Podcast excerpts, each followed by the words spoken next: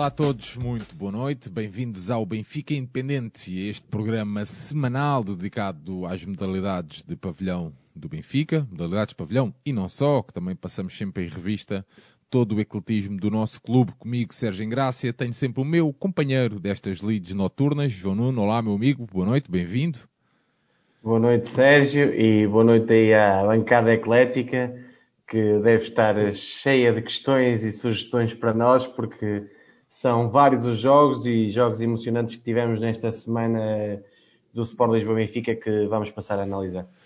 Muito bem, João. Uh, isso é tudo animação, já vi. Antes disso, João, uh, o nosso episódio do nosso segmento até Tóquio de sexta-feira, uh, com a Ana Cabecinha, que tal? Olha, Sérgio, se as pessoas quiserem perceber uma história incrível que vai dar ao atletismo, é verem o episódio, porque de superação e de resiliência se falou muito e vão perceber que para além de uma grande campeã, está ali uma grande mulher de, de, de armas, de armas no bom sentido. E vai ser, é mais uma conversa brutal em que vão perceber também o que é que é a marcha e como é que se processa a marcha, porque muitas vezes as pessoas têm dúvidas ao ver uma prova. E é um episódio a não perder e em mais uma grande campeã rumo ao maior certame mundial uma história de vida incrível que nós deixamos o convite para que assistam sexta-feira então ao meio-dia no nosso canal do YouTube e depois também disponível em formato podcast. João, muitos jogos para analisar nesta noite. Começamos então com o handball.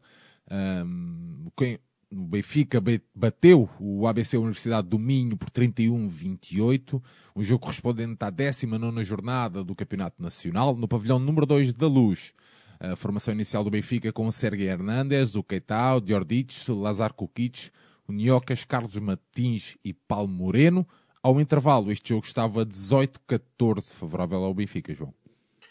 Isso, Sérgio. Olha, foi um triunfo um bocadinho do que vem sendo esta equipa ao longo dos últimos tempos. Eh, serviços mínimos, o haver perante o adversário que tem do outro lado.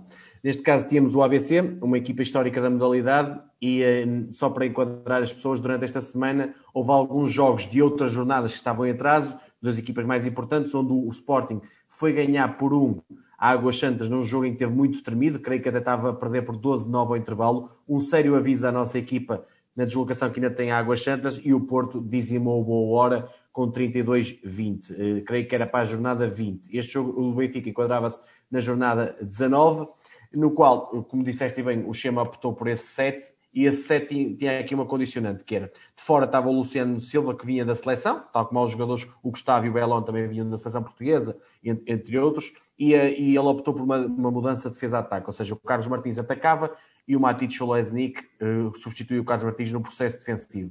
Uh, como falei, do outro lado temos um ABC muito, muito alterado em relação ao grande ABC de, de outrora, eh, que está neste momento, creio que no oitavo lugar da, da, classificação, tem sete vitórias, dois empates e sete derrotas. É uma equipa histórica, mas eh, muito longe do, dos melhores tempos. Mas ainda assim, como vimos na primeira volta, creio que foi 29-30 o resultado. É sempre um adversário daqueles eh, muito chatos e que num dia mau pode criar uma surpresa. O, o ABC teve um começo da época difícil, eh, perde no Dragão Caixa por muitos golos, tem derrota com, com, o Benfica e com o Sporting. Depois também no, no, tem uma surpresa que vão vencer ao terreno do Águas Santas e depois foi ganhando as equipas tradicionalmente mais fracas. Um, e, e pronto, ocupa uma posição que vai, vai, ali lutar com o Belenenses, com o Madeira Sado, para lugares a, a, abaixo do, do Águas Santas, que deve ser o quarto lugar. O Benfica, eh, como já sabemos, tem neste, nestes jogos todos finais a, para disputar uma finalíssima, ou seja, tem que ganhar todos os jogos até ao jogo com o Porto em casa, onde se os ganhar tem uma final ganhar por mais dois golos e assim eh, lutar, eh, sagrar campeão nacional. Uma tarefa muito difícil, mas isto é jogo a jogo. Quanto ao jogo realmente, foi muito equilibrado nos primeiros 20, 20 22, 23 minutos. O Benfica teve quase sempre na liderança do marcador, mas o ABC respondia-se sempre, nunca deixou a vantagem alargar muito e muito por intermédio de um jogador chamado André José, a quem eu já falei aqui anteriormente, o Benfica tem que estar atento. É um dos melhores jogadores extra grandes, eh, jogador de classe e que vai, tem um potencial tremendo e que numa equipa grande, por exemplo, no lugar do Francisco Pereira no Benfica, era extraordinário e fazia um excelente backup ao Lazar Kukic de central. Mas quanto ao jogo, estive ali na margem mínima, no, até aos 14, 13, 2, 3 golos, e nos últimos 5, 6 minutos o Benfica uh, apertou ah, mais agressivamente na defesa, obrigou o ABC a cometer várias falhas técnicas e depois conseguimos fugir no marcador ali aos 4 gols de diferença, que era os 18, 14 que marcava o, o intervalo. Aqui o aspecto negativo da primeira parte, uh, o Benfica foi facilmente batido num para um, é um aspecto que tem a melhorar. E mesmo no ataque cometemos uh, vários erros uh, despropositados. por exemplo, há um momento em que nós temos dois jogadores a mais e perdemos a bola. Uh, é coisas que não podem acontecer e que num jogo mais difícil, com um adversário mais complicado, podem se revelar uh, muito complicadas de, de, virar. Do lado positivo do Benfica, nesta primeira parte principalmente, mas durante o jogo todo, o regresso do Petar aos melhores tempos, o nosso melhor uh, rematador dos 9 metros, voltou a carburar. Acaba, com 10, a... acaba com 10 gols, não é? voltou a marcar de todo o lado efetivo, de todas as formas efetivas, e é isso que nós precisamos agora para a fase decisiva da época e o herói do mar chamado Gustavo Capdeville, que na parte final da primeira parte teve muito bem. O Sergei começou, mas o Gustavo entrou ali nos últimos 8, 10 minutos e regressou em grande nível. Também jo o João, João Paes regressa. João, deixa-me só uh, aproveitar, já que falaste no Gustavo, uh, para inserir já aqui uma pergunta do Ricardo, também para ser um bocadinho mais dinâmica a nossa conversa. O facto do Capdeville ser agora o guarda-redes principal da seleção vai fazê-lo evoluir mais rapidamente? Pode, pode ajudar, mas ajuda mais a luta, a competitividade que tem com o Serguei no Benfica. Acho que isso ainda, ajuda, ainda o ajudará, ajudará mais no futuro. É um, é um guarda-redes que eu acho eh, que tem um enorme potencial, vai crescer naturalmente. Agora, para chegar ao patamar de, pronto, falemos no, no malogrado Alfredo Quintana, será difícil, mas tem tudo para ser um guarda-redes da, da Seleção Nacional nos próximos 10 anos e até, se calhar, um dia eh, de estar num campeonato lá fora, nos melhores campeonatos do mundo. Assim a sua evolução uh, aconteça. Mas estava-te a dizer que o regresso neste jogo também há do, do, do, João Paes, que até veio muito bem, nos dois primeiros lances de ponta, marca os dois primeiros golos, e há um jogador que, que está em decréscimo, estava numa melhor fase e agora está a crescer, pelo menos nestes dois jogos. O Lazar Kokic teve demasiado precipitado, o, o, o ataque foi muito pouco dinâmico e as falhas técnicas foi muito do que ele fez, fez muitas faltas ofensivas, por exemplo. Mas pronto, íamos com a liderança de 4 golos para o intervalo e a segunda parte foi, lá está, o QB, os serviços mínimos. Muita gestão, chegámos aos 4, 5 golos, até houve ali uma altura em que chegámos aos 6 e parecia que não queríamos alargar mais. Pronto, estavam assim, satisfeitos com aquela vantagem e não se passa nada. O ABC teve ataques, optou por uma estratégia já é normal, de ataques muito, muito longos, até ao jogo passivo, e o Benfica parecia que tinha ali falta de paciência na defesa adormecia e o ABC aproveitava. No lado ofensivo, tivemos sempre muito bem, como tu falaste bem, o Petar, só para te corrigir aqui, não faz 10 gols, essa é a informação do site do Benfica, creio que faz 9, porque há um gol que é dado, não é dado ao Petar, é dado ao Kukic, é um erro, tal como houve um erro também no feminino, onde era um gol à Aldia Carlos e era a Rio Kamitami, mas já, pronto, isso são outras contas. E há um jogador que também entra muito bem na segunda parte. E mais uma vez, porque eu não percebo porque é que não é titular, o Olé Ramel. É um jogador que de ponta, quer no contra-ataque, é sempre eficaz. É um relógio suíço. Ele creio que acaba com seis golos e, e, é extraordinária a diferença dele para o Carlos Martins. Não a dizer que o Carlos Martins é um mau ponta, não, mas é claramente um ponta secundário relativamente ao Ramel. Também se notou um bocadinho o, o Belon desgastado, vindo da seleção, e o Kukic, como já falei, bem... Uh, bem abaixo daquilo que pode valer, principalmente na transição, onde cometeu muitas falhas.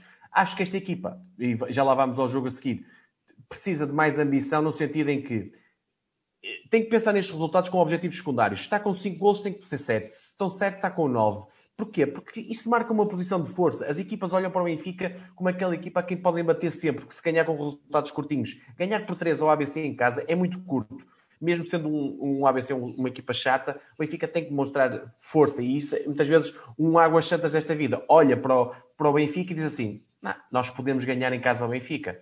E atenção a esse jogo. Eu já falei anteriormente, é um jogo que pode, pode ser marcante, porque podemos ganhar o Sporting e depois enterrar-nos no, no Águas Santas. E isso não, não vale de nada se ganharmos ao Sporting. Sérgio, só aqui como estatísticas mais coletivas do jogo. O Benfica tem uma porcentagem de remate muito bom. 72% acaba por ser bom. Nos 6 metros só falha um remate, na ponta falha dois remates. Nos 9 metros é onde teve pior, principalmente o Niocas, teve alguns falhanços. fez, fizemos 9 em 16.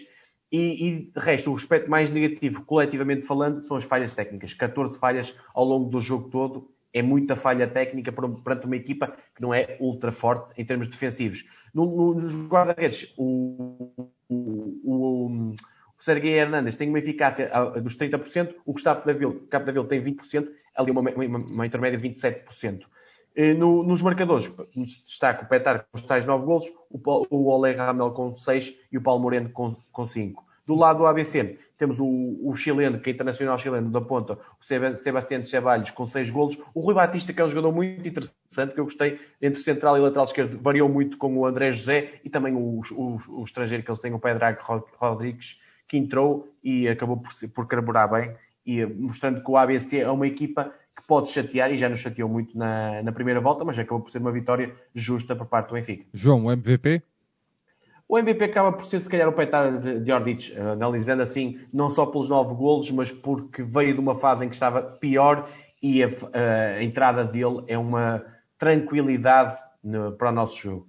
João, no segundo jogo da nossa equipa masculina de handball que, tem, que, temos para analisar nesta noite, o Benfica venceu então o Sporting Clube da Horta, um jogo correspondente à 13ª jornada, um jogo que estava em atraso do Campeonato Nacional de Handball. O Benfica venceu então uh, o Sporting Clube da Horta por 27-22 no pavilhão número 2 da Luz, um jogo que ao intervalo estava favorável ao Benfica por 12-10.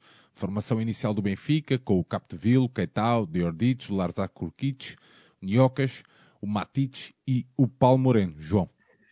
Sérgio, olha, se a outra foi serviços mínimos, esta foi de serviços ainda mais mínimos, porque o Sporting da Horta ainda está bem abaixo do AVC. Eh, numa jornada onde, numa, numa, num fim de semana onde o Sporting ganhou tranquilamente no Avanca, eh, no sábado, creio, e o mesmo Avanca vai defrontar o Porto para a Taça de Portugal ontem, como jogou o Benfica, e levou uma tarefa de 23-38 num jogo muito mais fácil para o Porto do que aquele que teve no campeonato em Avanca, onde teve até hoje o jogo mais difícil do campeonato, ganhou por um e teve prestes a perder pontos em Avanca. Nós continuamos no terceiro lugar, creio que 18 vitórias e uma derrota, o, o Sporting com mais um jogo, 19 vitórias e uma derrota, e o Porto com tudo vitórias, 20 vitórias e 20 jogos, 20 vitórias, portanto, tudo normal na classificação. O Chema neste jogo trocou os guarda-redes, Gustavo começou de início, e daqui deixamos de destacar a homenagem que ele, que ele tem feito ao Quintana, e muito bem, sempre utilizando o nome dele na camisola. O resto do set eh, voltou a ser o normal, com a, com a tal mudança de Carlos Martins no ataque e Matites um, na defesa.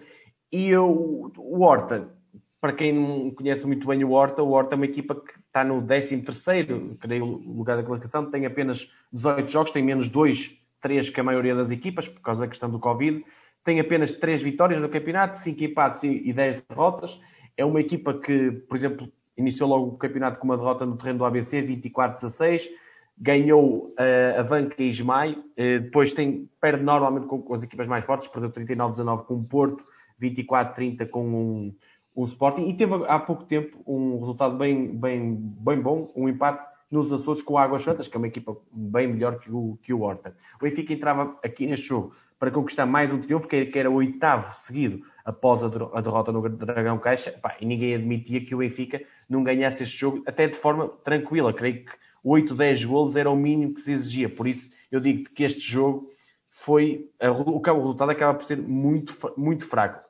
E muito fraco porquê? Porque nós entramos no jogo até como nós queremos, sem dar chance ao adversário. Obrigamos o Horta a tirar muito dos 9 metros, onde eles não têm praticamente nenhuma arma forte nesse ponto de vista. Não deixamos a bola entrar nos 6 metros no pivô, que depois deixamos, porque o pivô até o João Paulo Silva acaba por ser o melhor marcador deles. E no ataque, sempre transição rápida e o Petar, mais uma vez, em evidência no, no remate. E nós, naturalmente, aumentamos a vantagem. Eu creio que a meio da primeira parte estava 8-2.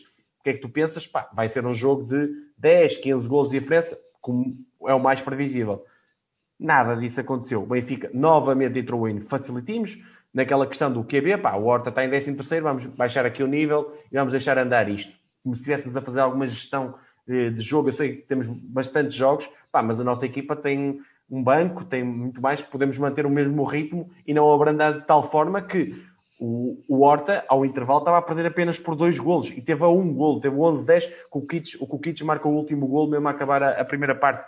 E porquê? Porque no, no, na defesa No ataque só fazemos um para um e dois para dois. É muito previsível o nosso ataque em termos, em termos de ataque posicional. Falta dinâmica, falta fluidez, a bola andar, mais, mais trocas posicionais. É muito parado o nosso jogo. E depois, no, na defesa, deixámos o tal 1 para 1 e o 2 para 2, principalmente o 1 para 1 entre o Miguel Gomes, que era o central, e o, João, o, o José Paulo Silva, que era o pivô, a bola entrar. E a partir daí diminuiu a diferença, 11-10 e depois 12-10 não recolher aos balneários. Pá, não se pode admitir levar um parcial em 15 minutos de 4-8 contra o Horta em nossa casa, pá, é inadmissível. E isto, mais uma vez, pode custar caro noutro tipo de jogos.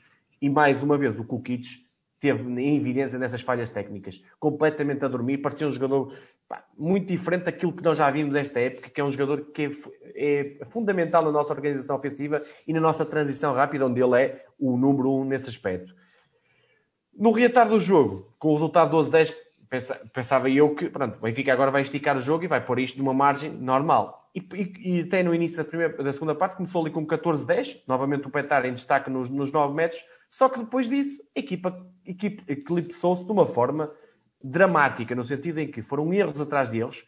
Uh, o Horta começou a entrar no jogo, até equilibrou e chegou, imagine só, aos 17-17 a meio da, primeira, da segunda parte. Inacreditável. Aí o Schema teve que pedir um desconto de tempo, já devia ter pedido antes, e a mensagem, mais uma vez, como já aconteceu em alguns jogos, principalmente na Polvo, onde quando ele pediu desconto de tempo a equipa reagiu de imediato, e a partir de 17 17 foram 5 minutos de foco, concentração. O que é que deu? 4 gols de vantagem novamente para os 21-17 e acaba. E aí, com destaque para mim, para mim, para o MVP do jogo, o Keita, que teve muito bem na ponta e no contra-ataque. Um Keita a este nível é um, Keita, é um, um ponta muito interessante que nos pode dar uma mais-valia uh, nessa, nessa posição específica do jogo.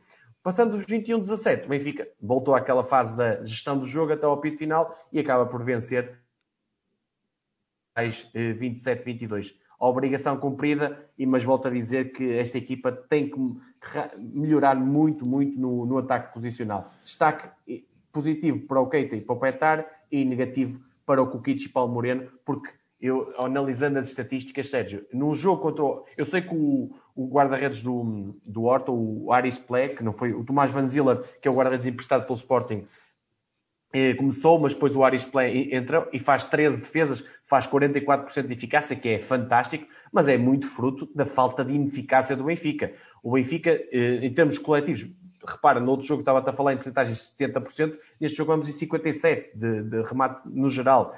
Nos, nos, 9, nos 6 metros falhamos 7 golos, 6 metros na cara do guarda-redes. Tivemos melhor nos 9 do que nos 6 metros, cometemos 16 falhas técnicas. Em contra-ataque falhámos 10 golos.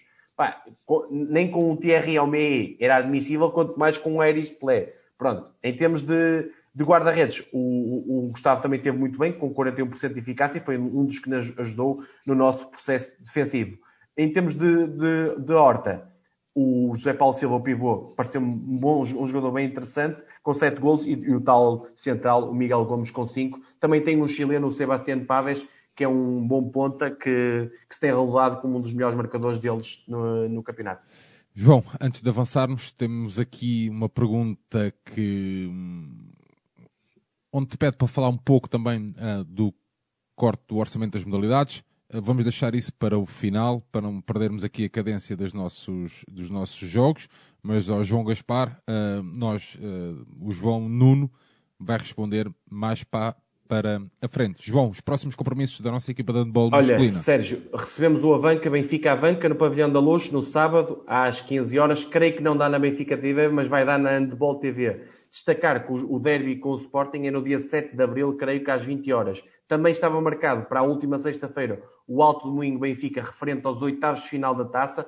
Por causa da questão do Covid, creio que no Alto Domingo foi remarcado para dia 18 de Abril, às 17h30. Normalmente vamos vencer e deveremos encontrar este mesmo Horta na luz nos quartos de final. Portanto, em princípio teremos uma Final Four como toda a gente quer, Benfica, Porto, Sporting e Águas Santas.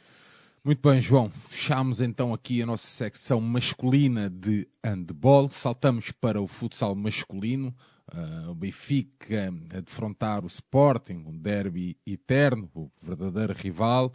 Uh, as equipas, então, num um jogo que, que acabou empatado, um igual, um jogo correspondente à 26 jornada da Liga Placar, um jogo que se, que se, que se jogou na passada quarta-feira, no pavilhão Fidelidade. O Benfica entrou com o 5 inicia, inicial do Benfica, com o Martim Figueira, o Afonso Jesus, o Rubinho, o Xiscala e o Fitz. João, ao intervalo, o Benfica ganhava por um zero.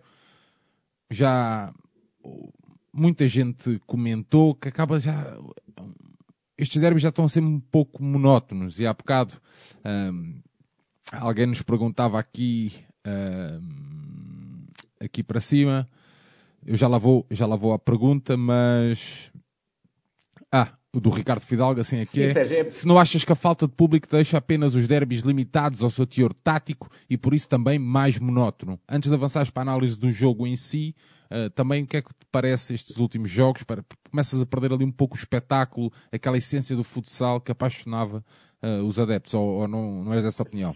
Sim, Sérgio. Olha, alargando isto ao desporto, a emoção, os adeptos fazem parte do desporto, são se calhar a parte ao lado dos jogadores mais fundamental do desporto e, e emoção, uh, os sentimentos que tu tens à flor da pele dentro de um jogo, com um gol teu, com um gol do adversário, fa faz, fazem falta, obviamente. Isso exponenciado a, a mil, como é num derby, e aqui sim, contra o verdadeiro rival no futsal, pá, então aí obviamente que faz falta. E, e claro, estes jogos que já são matemáticos por natureza, porque o futsal eh, já está cada vez mais estratégico e onde os, os, os treinadores é muito difícil surpreenderem. Acabou-se aquela mítica frase do ataque contra ataque no futsal. Hoje em dia é matemática ou matemática. O Tiago Isto diz é aqui que é, um, é, mais um jogo de xadrez.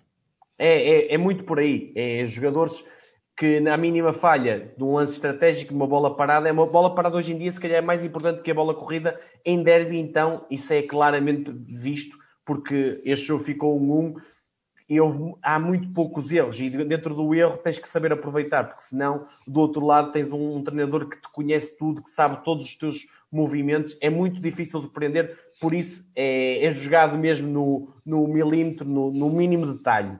Mas quanto a este jogo, Sérgio, nós entrávamos para ele com a obrigação de ganhar se queríamos primeiro lugar. Senão eh, o Sporting ficava, por isso o Sporting podia jogar com dois, dois jogos, quando aqui ainda faltavam depois eh, do, eh, quatro jornadas, creio. E o, o, o, para relembrar que na primeira volta ficámos 3 igual no, no João Rocha. O Sporting só, perdeu, só tinha perdido pontos com o Leões Porto Salvo, além disso, e nós, Braga e Portimão. As duas equipas, novamente, estão qualificadas para a Final da competição, onde o Sporting vai enfrentar o Partido Comunista da Rússia e nós o Kairat. O Sporting melhor ataque, nós a melhor defesa. O, o, o desfecho era sempre imprevisível. E o Joel, logo ali, tem uma surpresa no ciclo inicial. Uma surpresa que para mim não é surpresa, porque o que ele fez contra o Caxinas, onde o Martim teve muitíssimo bem, revelava que ele ia apostar no, no Martim. E, e, e, assim fez e teve sucesso com essa aposta, porque o Martim, para mim, se calhar é o MVP dos.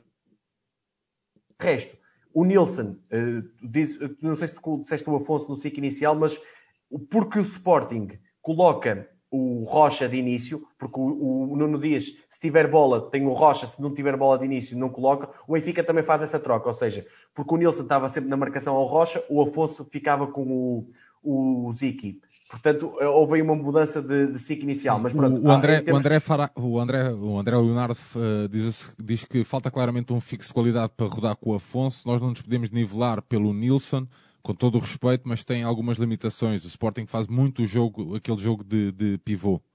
Sim, Sérgio, isso é verdade. Eu acho que é preciso um fixo de mais qualidade. Se tivesse que optar, aliás, falei nisso no início da época. Agora, a marcação ao Rocha, quer por parte do Nilson, quer do Afonso ao Cardinal na primeira, na primeira volta, foi esplêndida. E seja, falámos aqui disso, lembro-me bem que falámos disso.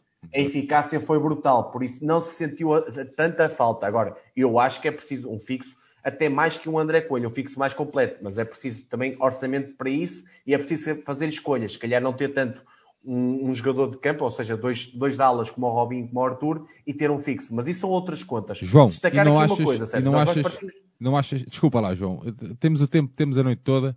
O, não achas que o Benfica também tem dificuldades em jogar sem o Roncalho, sem mais um jogador em campo isto é o Miguel Pereira que te pergunta e o Gonçalo reforça. Não te parece que o 5-4, o 5-4 veio tarde, precisando nós de ganhar? É, isso, é, é exatamente aí que eu queria enquadrar. E nisso o Diego está na, no que eu ia falar, que é, são as lesões do Benfica.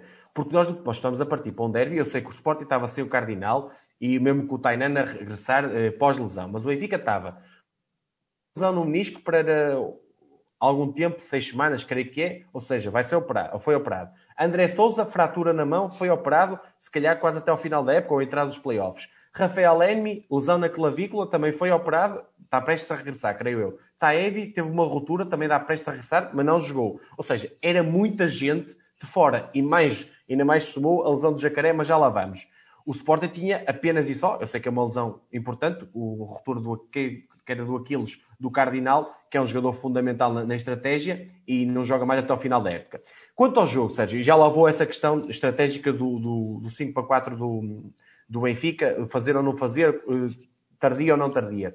Os primeiros 5 minutos do jogo foram só, só, e para, e para isto, para perceber a matemática, duelos individuais. Foi, houve muito pouco perigo nas balizas, as defesas estavam-se a sobrepor aos ataques um jogo muito corrido. Eu lembro-me de estar a comentar até com um amigo a dizer assim: pá, o jogo começou às 9, são 9 e um, um quarto, está quase corrido 10 minutos. Ou seja, os 10 minutos passaram a correr. Porquê? Também houve aqui uma questão importante: a arbitragem.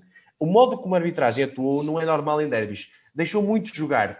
E isto tem os dois lados da, da moeda, que é deixa jogar e os jogadores abusam, ou deixa jogar e o, e o, e o futsal sai mais fluido. Eu prefiro que deixem jogar em todos os esportes. Eu, eu, eu sou dessa opinião. Agora, também é preciso saber deixar jogar e saber colocar o, a linha de risco rapidamente para os jogadores perceberem, porque senão depois, então em despiques entre Benfica e Sporting no futsal, é cotovelos, vale tudo.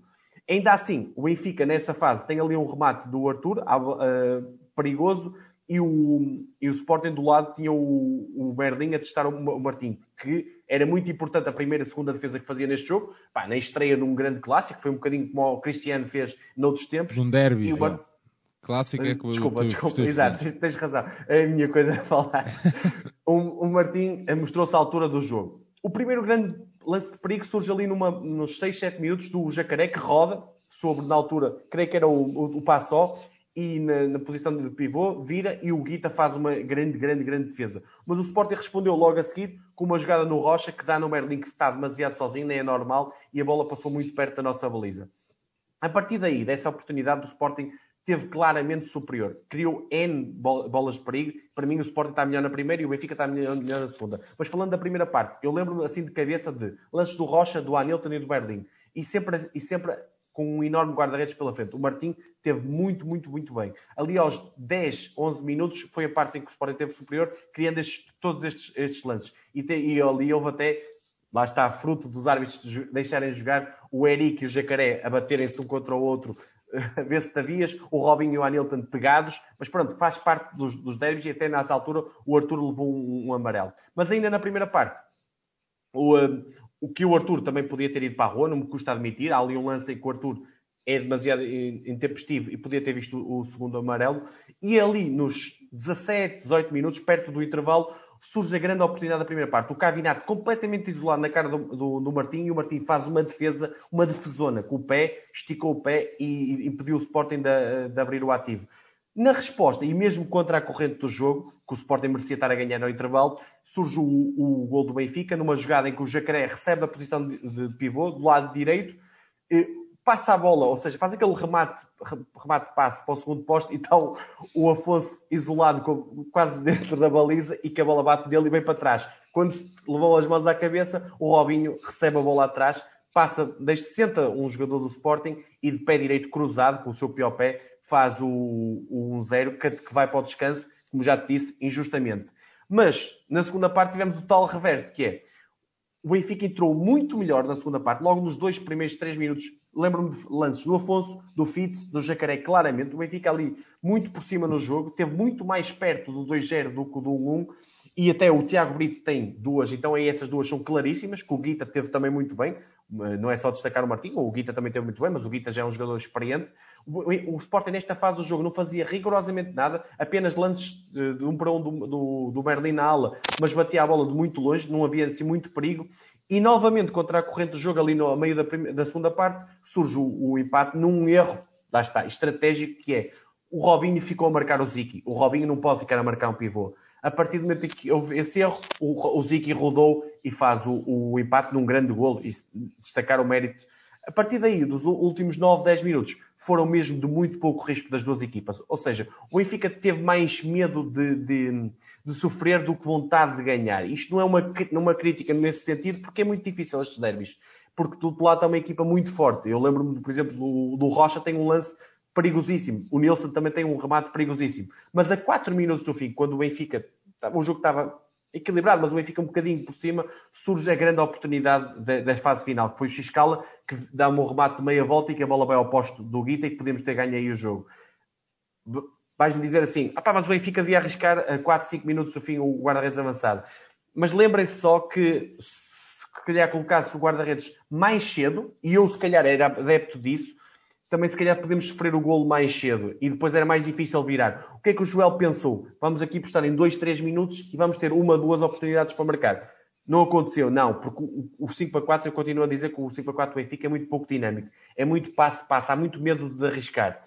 E, e, eu acho que, relativamente ao jogo todo, o empate é justa-se, com golos sempre contra a corrente do jogo. Ou seja, o Sporting foi melhor na primeira e o Benfica foi ao intervalo a ganhar, o Benfica foi melhor na segunda parte e o Sporting acaba de marcar e acaba por empatar o jogo num, jogo, num, num resultado claramente justo. Para mim, o MVP, o Martim Figueira, dadas as dificuldades, que é estrear-se, estrear-se, já tinha jogado com o Caxinas, mas num grande derby, num derby que podia ser muito, e era muito importante para a questão do primeiro lugar, que assim o Sporting é claramente favorito a conquistá-lo. João, ainda só para complementar, o João Parreiral diz que não há dinâmicas coletivas que desequilibrem. Um, isto a propósito do, do, do, da questão de ser muito um para um e as bolas paradas que criam uh, mais perigo. Mas é, isso é fruto muito do conhecimento que, que ambos os treinadores têm um do outro. É muito difícil mesmo.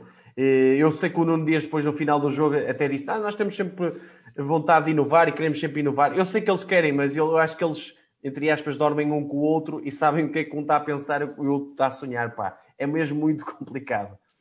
Muito bem, João. Fechamos então aqui o derby. Um, passamos para o jogo contra os, os, Leões de Porto Salvo, onde o Benfica ganhou o primeiro de dois embates que há de ter consecutivos com, com o Leões de Porto Salvo, um jogo correspondente à 27ª jornada da Liga Placar, um triunfo em Porto Salvo por 2-5. No pavilhão dos Leões, o 5 inicial do Benfica com o Martim, o Afonso Jesus, o Silvestre, o Arthur e o Fábio Cecílio.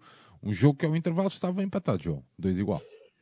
Sim, Sérgio, foi uma vitória muito suada em que o resultado não demonstra nada, ou seja, as dificuldades que tivemos, até o mais ajustado era uma vitória pela margem mínima. Destacar nesta jornada que o Sporting massacrou o Portimonense, que é uma equipa que não encaixa bem no o Sporting, o Sporting deu 10-0, ou seja, falta menos uma jornada para o final desta fase. O Sporting continua com os dois pontos de avanço, nós no segundo lugar e eles no primeiro com mais dois pontos.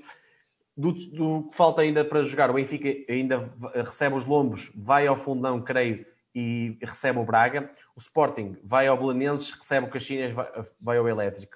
Pá, dificilmente alguma equipa vai perder pontos e até aquela, em termos teóricos, que tem mais probabilidades de perder pontos, até o Benfica, se calhar na deslocação ao Fundão, que, que hoje em dia é o terceiro classificado e com muito mérito está a fazer uma, uma campanha muito, muito interessante, até acima das minhas expectativas. Quanto ao jogo, Sérgio, é, eu disse isto na primeira volta, não sei se te lembras, mas se me dissesse assim, um adversário que tu não queiras defrontar após um derby, o Leões de Porto Salvo, perguntas-me tu, porquê? Duas razões. É, a par do Portimonense, é se calhar a equipa que eu acho que tem mais condições para bater o Benfica e o Sporting mais vezes, ou seja, é mais difícil no 1 para 1, apesar de ser claramente favorito o Benfica e o Sporting, e depois é uma equipa que contra o Benfica está sempre muito motivada. Vão dizer as pessoas, eh, ah, este, este ano empataram com o Sporting, mas vão ver os resultados contra o Sporting e contra o Benfica ao longo dos últimos anos e vão perceber que contra o Benfica é sempre muito mais complicado. É uma equipa que está no quarto lugar da, da tabela classificativa, tem 14 vitórias, 6 empates e 6 derrotas, tem 97 golos marcados, ou seja, é o quarto melhor ataque da equipa do campeonato e é a terceira melhor defesa. Porque não é uma equipa só que marca golos, porque uma equipa que tem no ciclo inicial Bebé, um Ré, um Bruno Pinto e um André Galvão, isto para além do Rodrigo Hiroshi, que é o, fixo, que está na, creio, na terceira, quarta época no Leões. Um Ré, que é um jogador ex-Benfica, um, um Bruno Pinto, que é um ex-Benfica, um André Galvão, que é um ex-Sporting, um pivô apesar de ser um, pivô cheio, mas é um pivô que hoje em dia tem, creio que, 26 golos, é dos melhores marcadores do campeonato e um bebê na baliza, que é sempre uma segurança. E ainda tem de fora, por exemplo, um jogador internacional lá, Portugal, várias vezes, como o Pedro Cari, um ala de muita qualidade. Agora, nós íamos jogar um jogo dificílimo, sempre à espera, após o derby, que o Sporting tivesse um deslize. O que eu não acredito que acontecesse, mas o Benfica tem que ganhar os jogos todos, esperando isto mesmo e eu não gostei da forma como o Joel entrou neste jogo. Ou seja, aquele 5 que tu falaste de início é um 5, se calhar, para um, um, jogo contra o Candoso em casa. E não é com todo respeito pelo Candoso, mas é um jogo mais confortável. Não é uma ida ao quarto classificado, uma ida a um Leões de Porto Salvo. Eu acho que a mensagem que se passou não foi errada. Bem sei que o Jacaré não estava, e deixa-me destacar aqui que o Jacaré lesionou-se contra o Sporting. É mais uma lesão, creio que é de um mês, e por isso não estava neste jogo. Por isso, nós só tínhamos o fixo de raiz, bem sei disso, mas tínhamos um X-Cala, que é um, um ala pivô, um jogador que pode jogar aí, que devia entrar o Robinho de início, porque o Robinho é, é, pá, é, o nosso pêndulo, é o nosso jogador em que o jogo está apertado, dás a bola no Robinho para acalmares.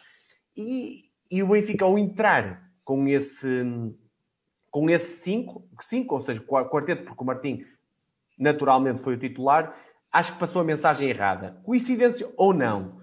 Logo aos dois minutos, o Arthur e o Silvestre ficam ali numa situação demasiado apertada na aula. O, creio que era o Bruno Pinto e o André Galvão fizeram uma pressão. O Bruno Pinto depois dá no ré e um zero logo à partida. Ou seja, o Benfica entrou mal no jogo. Não estou a dizer se é por causa daquele jogador ou do outro. Acho que o 5 tem que entrar neste jogo é o Afonso ou o Nilson, dependendo porque o André Galvão, o Nilson se calhar é mais adaptável, um Robinho ou até um, um Fábio Cecílio e um X-Cala. Acho que isso era muito mais conveniente para quem quer ganhar um jogo desta dificuldade. O Benfica, mediante um zero, tinha uma, uma barreira bem complicada de, de, ultrapassar e uma barreira que não era muito normal, porque o Benfica teve muito poucas vezes a perder neste campeonato e um processo defensivo pela frente eh, bem, eh, bem oleado e, como te disse, é a terceira melhor defesa a seguir a Benfica e a Sporting. E logo ali aos 3, 4 minutos o Benfica começou a responder e o Bebé teve muito bem uma boa jogada do Afonso, lembro-me, passado dois, três minutos, em que o Tiago Brito atira ao poste. E o Benfica logo aí a, a, marcar posição e a dizer que estava ali para virar o jogo.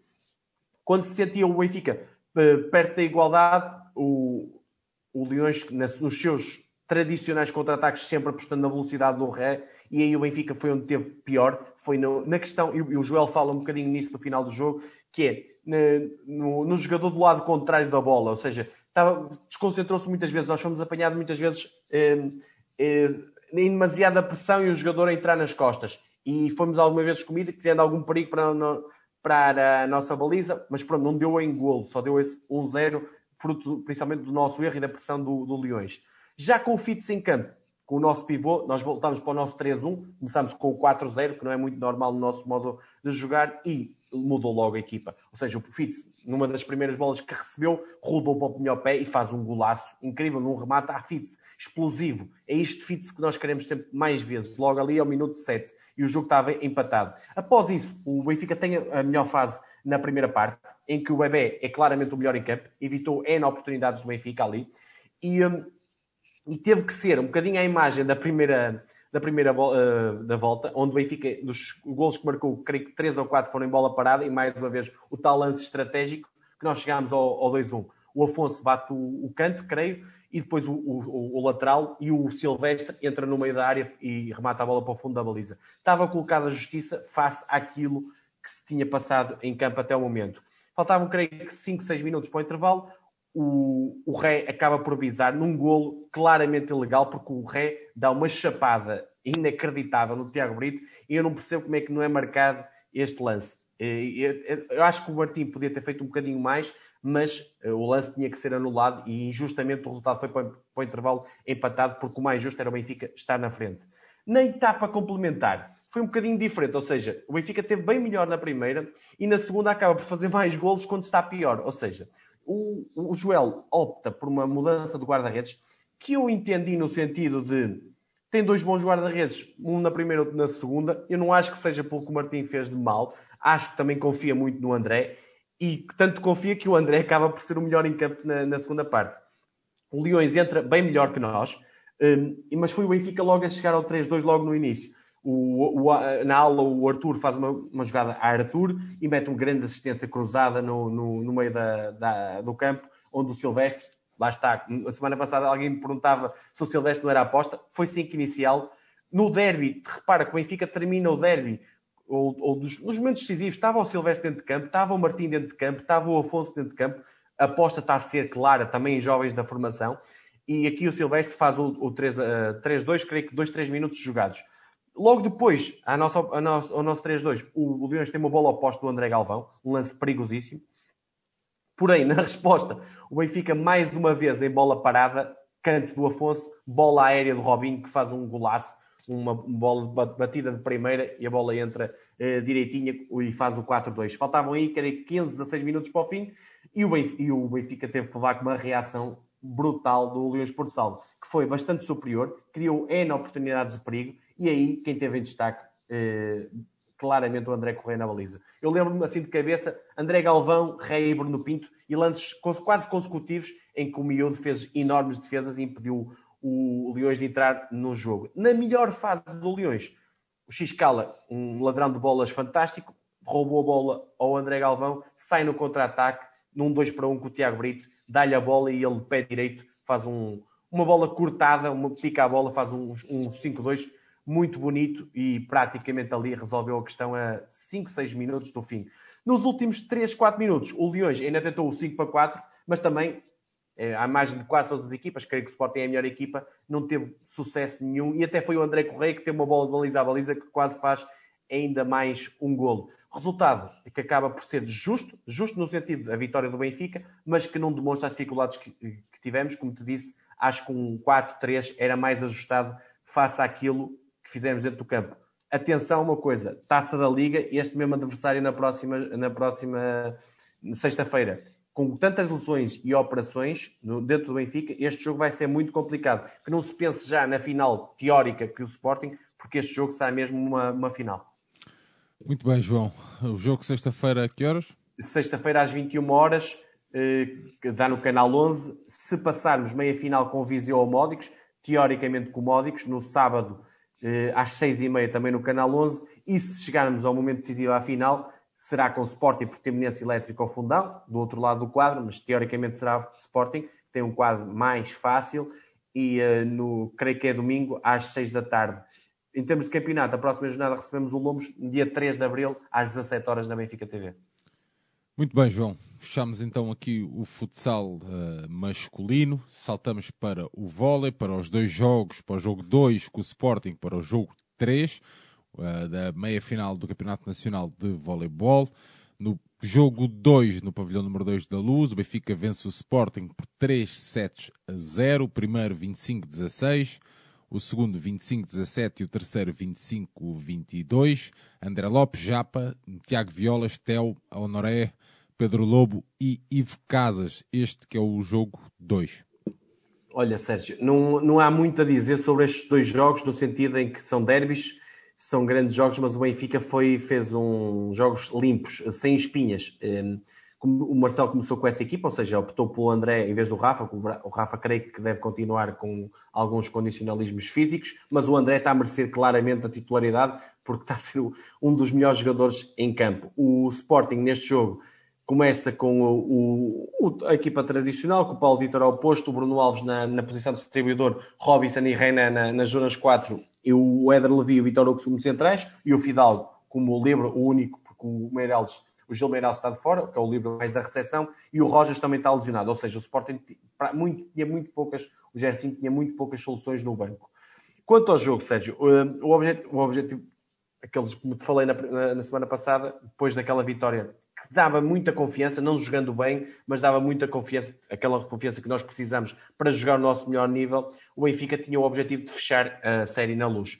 E aqui era o segundo passo do, desta série para lembrar que esta equipa, que nós já defrontamos, que já tínhamos defrontado, creio que cinco ou seis vezes o Sporting esta época e só tínhamos perdido, infelizmente, aquela derrota na taça que nos custou o primeiro troféu na era Marcel Matos. Mas já estávamos, mas estávamos claramente com uma vantagem psicológica no sentido em que, indo ganhar ao terreno do Sporting e tendo dos restantes jogos três em casa, era, o Sporting tinha que ganhar dois jogos na luz, coisa que nunca tinha feito nos últimos anos, nenhum quanto mais dois, ou raramente tinha ganho um, para passar a eliminatória. Por isso, o Sporting, eu senti que o Sporting teve também abaixo do que pode fazer e estava mentalmente derrotado após o 3-2 no João Rocha. O, um, foi uma vitória muito fruto de quê? Daquilo que tinha faltado. Consistência, voltamos à consistência dos melhores tempos, e eficácia. Quer no serviço, direcionando para um jogador específico, principalmente Renan Purificação, que é o pior recebedor do, do Sporting, o que complicou a recepção contrária, a organização ofensiva e o que é que permitiu mais contra-ataques ao Benfica. E a partir daí o nosso bloco funcionou, o nosso contra-ataque funcionou e o, e, o, e o resultado acaba por espelhar um 3-0. Claro, o primeiro set foi dominado do princípio ao fim, até eh, notava-se uma coisa que eu notei que os jogadores do Benfica entraram com aquele semblante de eu quero arrebentar com isto, quero rapidamente resolver isto a confiança era, era notória para aquilo que tinha acontecido na taça, onde eles estavam cabisbaixos, claramente, do início ao fim. Até nem servimos, como te disse, muito pesado, muito forte, mas sim, direcionado. Renan, também muitas vezes no Fidalgo, tiveram os tais problemas de recepção e depois o, o bloco e, o contra-ataque fizeram a diferença. 25-16 no primeiro set, acho que espalha bem a diferença e foi um set limpinho, sem, sem problema absolutamente nenhum. No segundo set, entramos fortíssimos, creio que logo a abrir com 5-0 o, o Gerson teve que pedir time-out, que acabou por ter resultado, porque o Sporting teve, se calhar, uma das melhores fases de serviço do jogo e acabou por empatar a 10 e o, e o Benfica, a partir do 12-11, com o jogo mais ou menos equilibrado, voltou a melhorar o, o bloco e o contra-ataque e acabou por passar para 16-11. A partir daí, a moral do Sporting foi abaixo e fechamos o set mais uma vez com claros 25-17, que até são foram sets demasiado fáceis face aos últimos confrontos com o Sporting, que tinham sido muito mais equilibrados. No terceiro set, entramos com mais erros, e é normal, também vimos no feminino no Porto contra nós. Normalmente, quando tens dois sets mais fáceis, tens no teu subconsciente, entras no, baixas novamente a tua intensidade, a tua qualidade no terceiro. Foi assim que aconteceu, permitimos ali o Sporting começar com 3, 4 pontos de diferença, creio que até chegou a estar o 8-12, o, o Marcelo pediu time-out, a equipa reuniu, voltou a concentrar e passou a igualar o marcador ali aos 16-16. Depois foi taco a taco até ao final e nos 22-22 chegou o serviço do MVP do jogo, André Lopes, que resolveu o jogo no, no criou problemas ao side-out do side-out, que é a resposta, a recepção ao, ao, ao, Sporting e acabou por fechar esta segunda meia, este segundo jogo da meia-final com os tais 25-22, completamente esclarecedor e merecido face ao que o Benfica fez, ficámos ali a um triunfo da final. E pá, e deixa-me destacar aqui o André Lopes. Aquilo é Benfica por todos os esportes. É muito bem no serviço, é muito bem na resposta, é no ataque e no bloco. Até são os, menos, os pontos menos fortes do jogo dele. Ele teve um grande nível. Ele praticamente não falhou nada. E como o Marcelo falou, e bem, destacar aqui uma coisa: vários jogadores a pontuar. O que é que isto quer dizer? Que o Violas teve imprevisibilidade na, na, na distribuição. O Sporting não percebeu, não conseguiu fazer leituras do bloco. E a partir daí, porque repara, eu, só para dar aqui alguns números, o, o, o Benfica faz 22 pontos contra 7 de contra-ataque. É um, é um massacre absoluto. Nas outras ações de jogo até não foi muito, muito disparo. Atenção, aqui há a questão do, do, do, dos pontos do bloco, onde damos 10 a 2.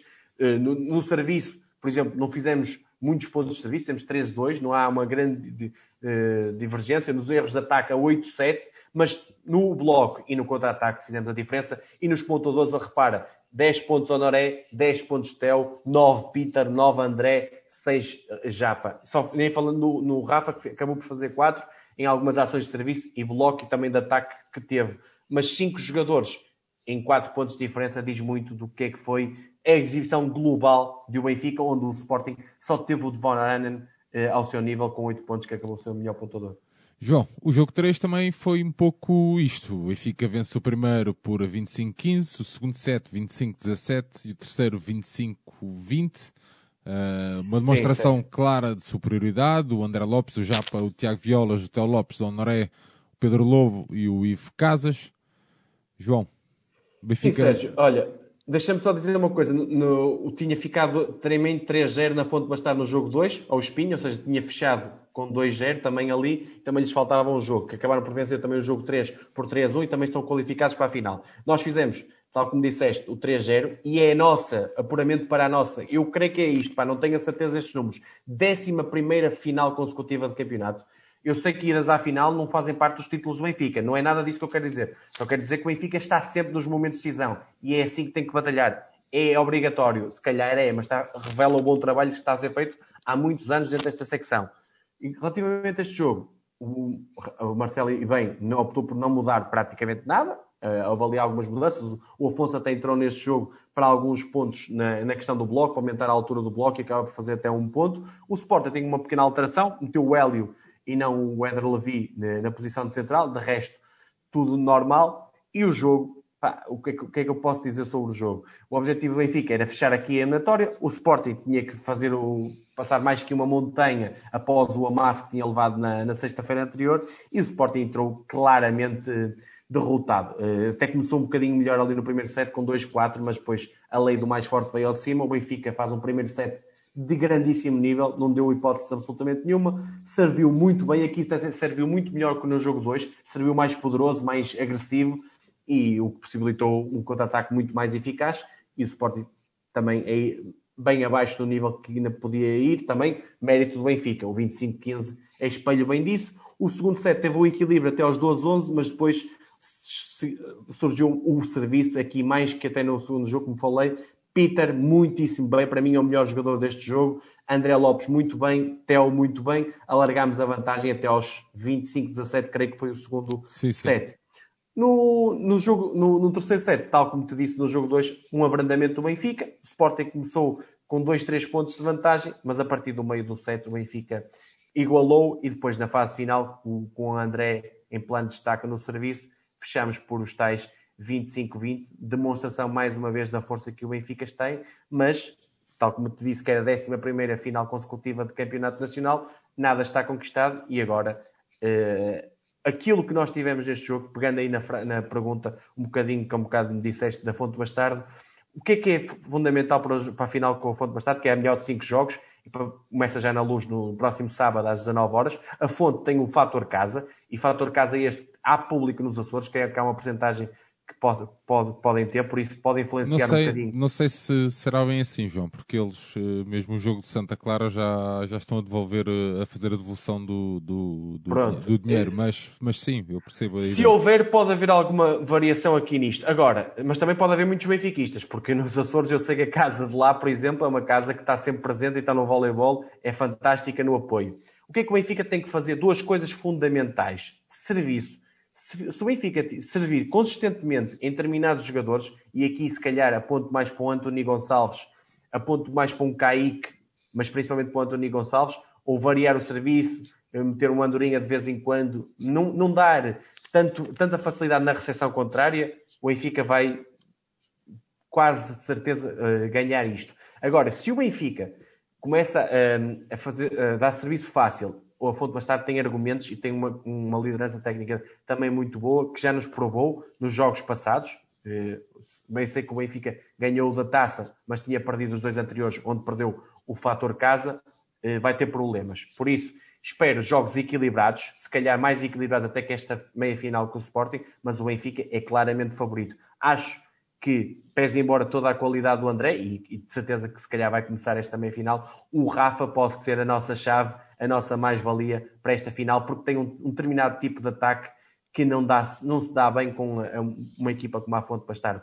Atenção, o Elder Spencer também é um elemento fundamental, como já falei aqui, o central da, da Fonte Bastardo. Mas se o Peter e o Honoré tiverem ao nível que tiveram nesta meia-final, acho que vamos, a, a nossa mais-valia vai sobrepor. Mas aqui estaremos para falar depois. Muito bem, João. Uh, na esperança que o Tiago aceite fazer uma antevisão dessa final. João, Uh, passamos então para o basquete, fechado aqui a nossa secção de voleibol masculina. Duas derrotas no basquete, a primeira contra o Sporting, na passada sexta-feira, no pavilhão Fidelidade, o jogo correspondente à 23ª jornada da Liga Placar. O Sporting a ganhar o derby por 75-87 no pavilhão Fidelidade. Rafael Lisboa, Bryce Alford, Quincy Miller, Betinho Gomes e Eric Coleman. Primeiro quarto 14-21, um segundo 34-37, terceiro 55-58 e o Sporting a fechar então 75-87. João.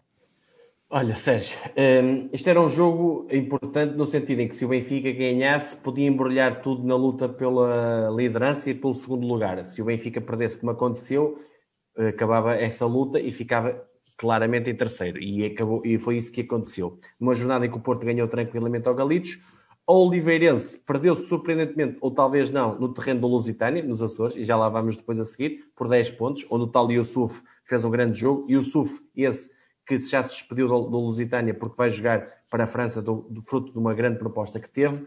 E o Imortal acabou por ganhar ao, ao, eh, à Académica com alguma dificuldade, mas por 12 pontos de diferença. Quanto ao derby, nós perdemos por 12 pontos, mas isto tem uma explicação clara, que é o Benfica começou com esse 5, o 5 habitual, o Rafa Lisboa na base, Alford e Betinho como extremos, Miller extremo poste e o Eric Coleman como poste. Continuo a não perceber porque é que o Cameron Jackson não é poste inicial e mesmo o Fábio Lima, os, os, poucos minutos que normalmente tem, mas quando os tem, tem muita qualidade. O Luís Magalhães, do lado do Sporting, surpreendeu um bocadinho, não meteu o JP como 4, meteu o Micah Downs, apostando muito na questão eh, picanço, no sentido de que o Micah Downs estava picado porque o Benfica teoricamente não o quis e foi jogar para o lado, para o lado do lado da segunda circular e queria mostrar que foi um erro. Quando já, já referi que o Sporting para mim não é nada daquilo que muita gente diz, não é nenhum bicho-papão, e para mim até te digo, eh, eu falei aqui, acho que existe um antes Micah Downs e depois de Micah Downs. Ele respondeu neste jogo com o depois de Micah Downs, que é, um, que é a questão de terem perdido os jogos para, para as competições europeias, terem perdido a Taça Hugo dos Santos, eu sei bem que não tinham um Fields com o Porto, perderam em Albufeira, onde levaram, tiveram a perder por mais de 20 pontos de diferença. Também tiveram jogos difíceis com o Guimarães, perderam o novo duelo com o Porto no Dragão Caixa após prolongamento. eu acho que o Michael Downs não entrou bem naquela estrutura. Agora, se disseres assim, o Michael Downs é um jogador, e porque até lá, até o Michael Downs tinham perdido, eu creio que não tinham zero derrotas a nível nacional, do que me lembro. Se me disser assim, o Michael Downs é um jogador, um craque, é um craque, mas a posição 4 também não é a melhor posição para ele. Eu acho que tem alguns problemas, mas vamos, vamos falando ao longo do campeonato. E até no jogo anterior, o Sporting tinha tido algumas dificuldades contra o Lusitânia em casa. Eu sei que não tinha o Ellisser, creio, e ganhou 89-84. O Benfica chegava a este jogo como? Com a tal melhor sequência de vitórias, creio que eram 5 seguidas, 7 no campeonato, mas sempre, como aqui falo várias vezes, longe do potencial que, que devia demonstrar face aos jogadores que tem. Uh, na primeira volta, relembro-te que nós fizemos um dos melhores jogos, se calhar o melhor jogo defensivo da época. Ao intervalo, que tínhamos só 22 pontos sofridos, também só tínhamos 33 marcados, não era uma grande diferença. E depois, na segunda parte, é que nos perdemos, principalmente do ponto de vista ofensivo, onde fizemos muito poucos pontos, creio que ficou 67, 63. Quanto a este jogo, Sérgio, o Sporting entrou muito melhor no jogo. Aos 5 minutos já estava a ganhar 14 a 6. Eu, que até o Lisboa pede logo o desconto de tempo. E aí o que é que, nos, o que, é que se passava? O nosso, nosso ataque só dava com Quincy Miller. Era um para um com Quincy Miller e ia tentando resolver. Aliás, dos 6 pontos, creio que 4 eram logo do Quincy Miller, logo a abrir, aproveitando e bem uma vantagem que tinha. Porque o Mike Adams é um jogador que não defende. E o Quincy Miller, num para um, é fortíssimo, é um jogador muito alto para a posição que tem.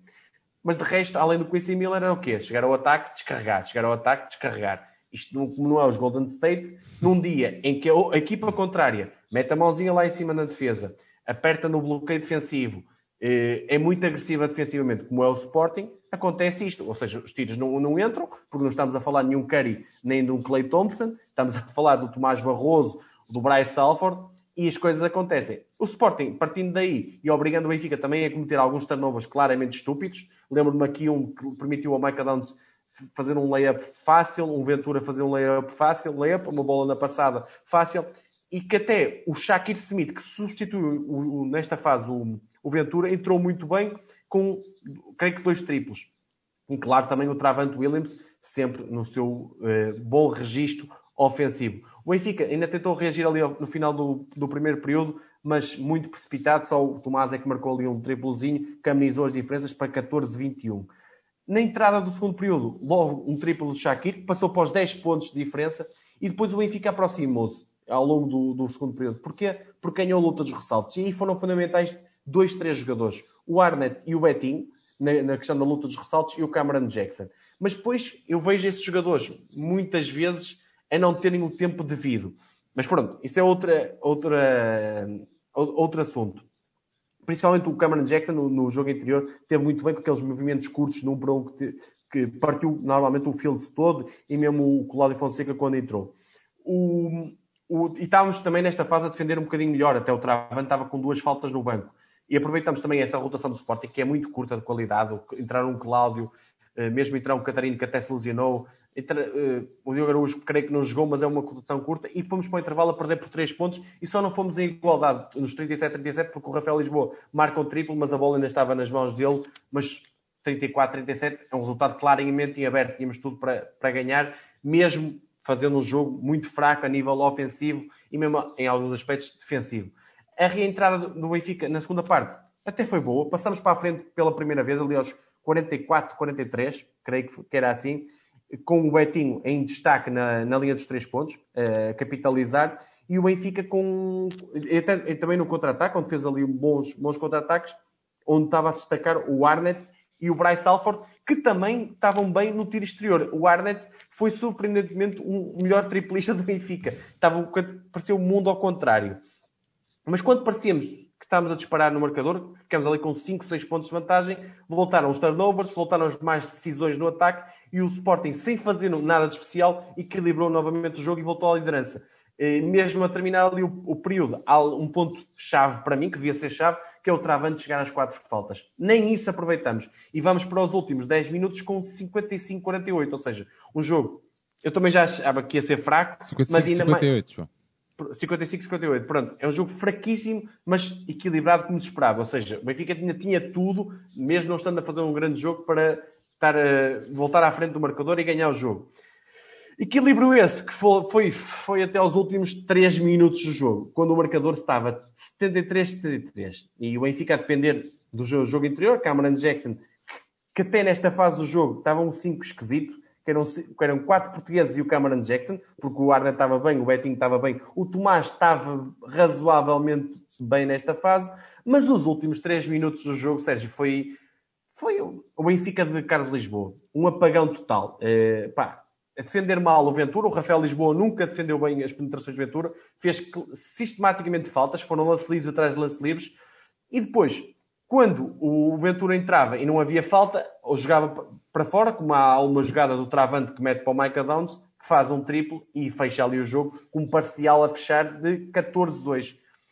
E, e, e, tu dizes-me assim, eh, como é que é possível isto acontecer? Pois, é, eu, eu bem sei que o Arda estava bem dentro do campo, mas chegou uma altura, entre este 14-2, que tens possibilidade de meter um desconto tempo, não fazes isso. Tens possibilidade de meter um Coincimila dentro de campo, tens possibilidade de meter um Bryce Alford dentro de campo, mas não metes, deixaste andar, parecia que pá, não havia nada a fazer e pronto, e acabou por ganhar a, a melhor equipa, aquela que tem, o, não é que tem o melhor conjunto de jogadores, mas é a equipa mais coesa, que até neste jogo sobreposto de uma, de uma, forma que eu não esperava, que é, lançou melhor de fora que o Benfica. Normalmente a equipa que lança melhor de fora, e, e até exageradamente, muitas vezes, é o Benfica, e nesta fase, neste jogo, foi o Benfica. Acaba, o MVP do jogo acaba por ser o Micah Downs, mas eu tenho que destacar aqui também o Diogo Ventura do Sporting, que teve muito bem na, na gestão da, da posse de bola nos momentos decisivos, e o Cameron Jackson do lado do Benfica. Mas é mais uma derrota perante um dos grandes rivais da época, que afastou definitivamente o Benfica dos dois primeiros, e agora é aguentar o terceiro lugar, mesmo com a aproximação do Imortal e do Oliveirense, e já lá vamos a esse jogo, acho que o terceiro lugar está garantido. Só em dados estatísticos, seja, aqui neste jogo, o Benfica acaba por fazer 45% de lançamento, ou seja, fraquíssimo. Do, dos três pontos acaba por fazer 32, nem é nada de, outro, de muito mal. O que, é, o que é que aqui é, é, é, muito mal? São 16 turnovers. É muito turnover, é muito perda de bola sem lançamento. Permitimos uh, N, N contra-ataques fáceis para, para, para, o Sporting. E depois, do, dos três pontos, o Sporting faz 52%, 11 triplos muitos lançamentos abertos, demasiada passividade. Na luta dos ressaltos até que acabamos por ser superiores, mas um, nos momentos decisivos o Sporting quis mais, porque é mais equipa e tem um... E só para dar aqui um, uma evidência às pessoas que estão mais por dentro da modalidade, o Sporting analisou o Benfica. E o que é que o Benfica tem de forte? Normalmente é os extremos a sair do lado contrário da bola, no bloqueio indireto, para lançar. E o Sporting o que é que fez? Elissa e Travante sempre a defender por cima, por cima do bloqueio, nunca a dar o, o triplo fácil. Ou seja, matou o Benfica nesse aspecto. O que é que fez o Benfica do outro lado? Deixou o Micah Downs, deixou o Travante, deixou o Ventura penetrar. Parece, parece que o Benfica não estuda o adversário. É tudo base no individual. E, pronto, e no desporto coletivo, normalmente, a melhor equipa ganha e assim aconteceu. Do lado do Benfica, só o Cameron Jackson com os tais 19 pontos e o Betinho e o Arnold com 14 e 13 a destacarem-se de resto. Mesmo o Quincy Miller, que acabou por jogar pouco, eh, teve muito aquém.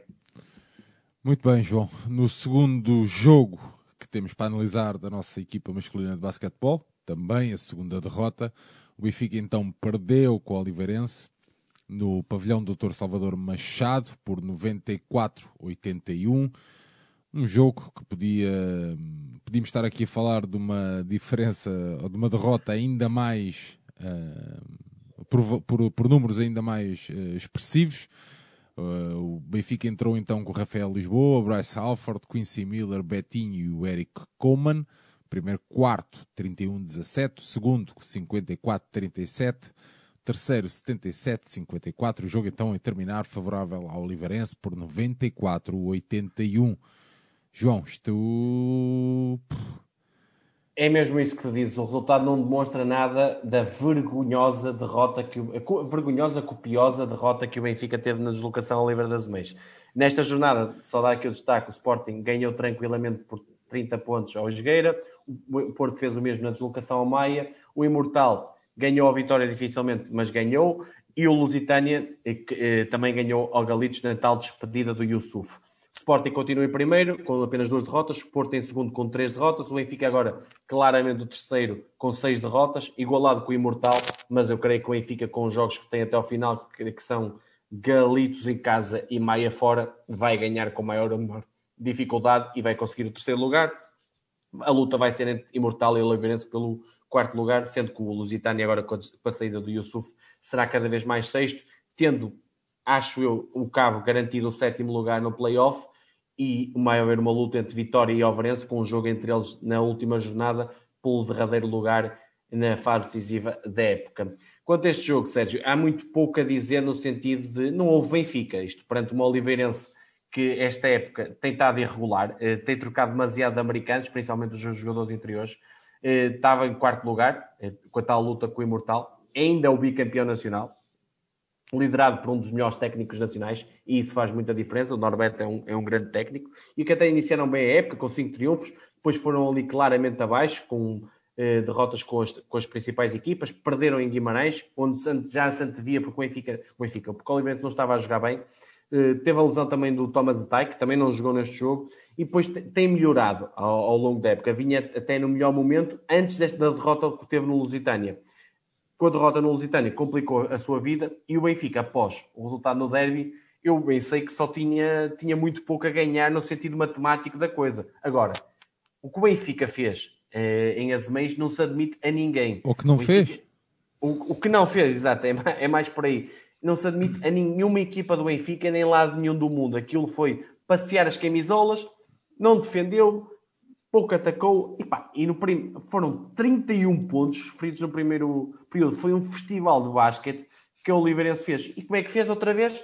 Aproveitando as vantagens. Tem um grande base chamado José Barbosa, que organiza bem o ataque e explorou as vantagens da equipa. Quais são os dois jogadores do Benfica que defendem pior? Bryce Alford. O que é que o, que é que o Oliveirense fez? Esse o Matthews em cima do Bryce Alford, penetrações, penetrações, cestos, cestos. Quem é que é outro jogador que não defende bem? Quincy Miller. João Guerreiro, João Guerreiro, João Guerreiro e, depois, e depois isto faz a diferença. No Benfica, só Quincy Miller mais uma vez a destacar-se no nível ofensivo, dos 17 pontos do primeiro período faz 9, mas era fruto de tudo um para um, e depois na Oliveirense toda a gente marcava com, também, com, com a tal evidência do João Guerreiro, que acabou por ser se calhar o MVP da partida.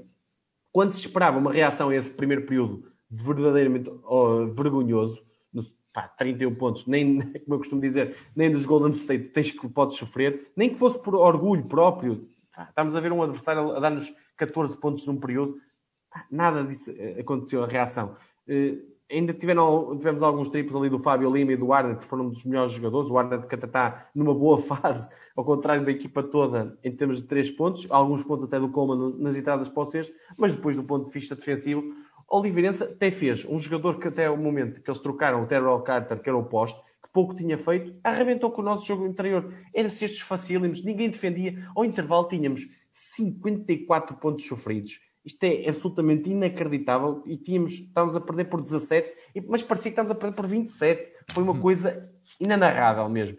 No, no terceiro quarto, uh, pá, quando podia, não podia ir mais abaixo, foi. Tivemos, nós chegamos a uma altura em que estamos a perder por 29 pontos de diferença. Creio que era 70-41 aos 25, 26 minutos. Pá, a equipa totalmente perdida, sem vontade de estar em campo, e depois um técnico, tu olhas para ali, pá, não tem nada para oferecer, não, não, não consegue mudar, não, a equipa já não, não, olha para a mensagem, não, pá, é uma coisa que nada te surpreende. Apenas lá está, o Quincy Miller ia fazendo lá os seus pontinhos, entramos no, no, nos últimos 10 minutos com o jogo resolvido. Nós estávamos a perder em Oliveira das Meias por 23 pontos. Eu acho que nem o, o teu Barreirense, entre aspas, estava a perder. O Barreirense estava, mas a maior parte das equipas em Oliveira das Meias, o Cabo Madeira foi a prolongamento em Oliveira das Meias. Quais são as equipas que equilibram os jogos em Oliveira das Meias? O Benfica estava a levar 23 pontos de diferença. E, em período esse, os últimos, foi um bocadinho o garbage time, o tempo do lixo, no sentido em que Oliveirense baixou a intensidade e o Benfica aproveitou para colocar os tais 13 pontos finais que engana quem não viu o jogo, porque a diferença real entre as duas equipas foi uh, gritante, foi muito maior, foi acima dos 20 pontos. Agora eu pergunto-te isto, Sérgio, como é que tu achas que encara esta equipa este jogo? Mais uma derrota? Isto vai ter alguma consequência interna? Pá, não me parece. É Parece-me um grupo que não acredita no treinador, o treinador não passa a mensagem, não tira o máximo de cada jogador e vamos acreditar que eles juntos eles se juntam, fator individual, maior qualidade dos jogadores, no playoff vai resultar. O mais provável é que não aconteça. Mas isto é o, Benfica, é o basquetebol do Benfica. Olha, dados estatísticos só para, provar o que é que o Benfica não fez neste jogo. Na luta dos ressaltos contra uma equipa que nem é assim muito forte nessa luta, 40-27. 40, 20, tiveram mais 13 posses de bola. Foi uma equipa muito mais coletiva, 22 contra 16 assistências, meteu menos turnovers. O Benfica faz 18 turnovers neste jogo. Pá, é, é, é assim. Olhar para a estatística e ver o massacre que o Oliveirense nos deu. E com o tal João Guerreiro como melhor eh, pontuador, e do lado do Benfica, apenas o Quincy Miller e o Fábio Lima, eh, dentro de um razoável nível. Mesmo o Quincy Miller foi muito fruto do, da questão individual. Muito bem, João. Uh, fechamos então Uh, Olha, os próximos compromissos? E o próximo compromisso, olha, nada mais nada menos, quartos final da Taça de Portugal, Oliveirense Benfica. É que se vão com esta, é com esta atitude para Oliveira de Meios no próximo sábado às seis e meia e o jogo creio que dá na FBTV, é a eliminação garantida, nem à Final Four vamos. Agora, se me perguntares quem é a equipa melhor, a equipa é o Oliveirense. O melhor conjunto de jogadores é o Benfica. Vamos ver quem é que ganha. Temos outros confrontos como que é o Guimarães Sporting, o Jogueira Porto e o Imortal Cabo o que tudo indica que pelo menos as três, Sporting, Porto e Imortal, devem estar na Final Four. Veremos se o Benfica ou o Oliveirense. No campeonato, recebemos o Galitos dia 3 de Abril, às 15 horas, na Benfica TV. Muito bem, João. Avançando então aqui no nosso alinhamento, até ao hockey em patins masculino, onde o Benfica defrontou o Hockey Clube de Turquel, no jogo correspondente à 24ª jornada do Campeonato Nacional de Hockey em Patins, no pavilhão Fidelidade. O Benfica a vencer por 5 a 2. O jogo com intervalo estava já favorável ao Benfica por 3-1. Pedro Henriques, Sérgio Aragonés, Diogo Rafael, Lucas Ordonhas e Gonçalo Pinto. Sérgio, olha, foi uma vitória da eficácia que tem faltado ao Benfica em outros jogos. Não é só isso que tem feito o mau campeonato, a mau primeira fase que o Benfica tem feito, mas neste jogo, um bocadinho à semelhança daquilo que aconteceu na segunda parte em Famalicão, voltou a eficácia e foi isso que nos deu, porque não fizemos uma grande exibição foi uma, uma exibição razoável para o, para o médio, pronto, diríamos assim. Nesta jornada, 7-3 do Sporting em Ribadave.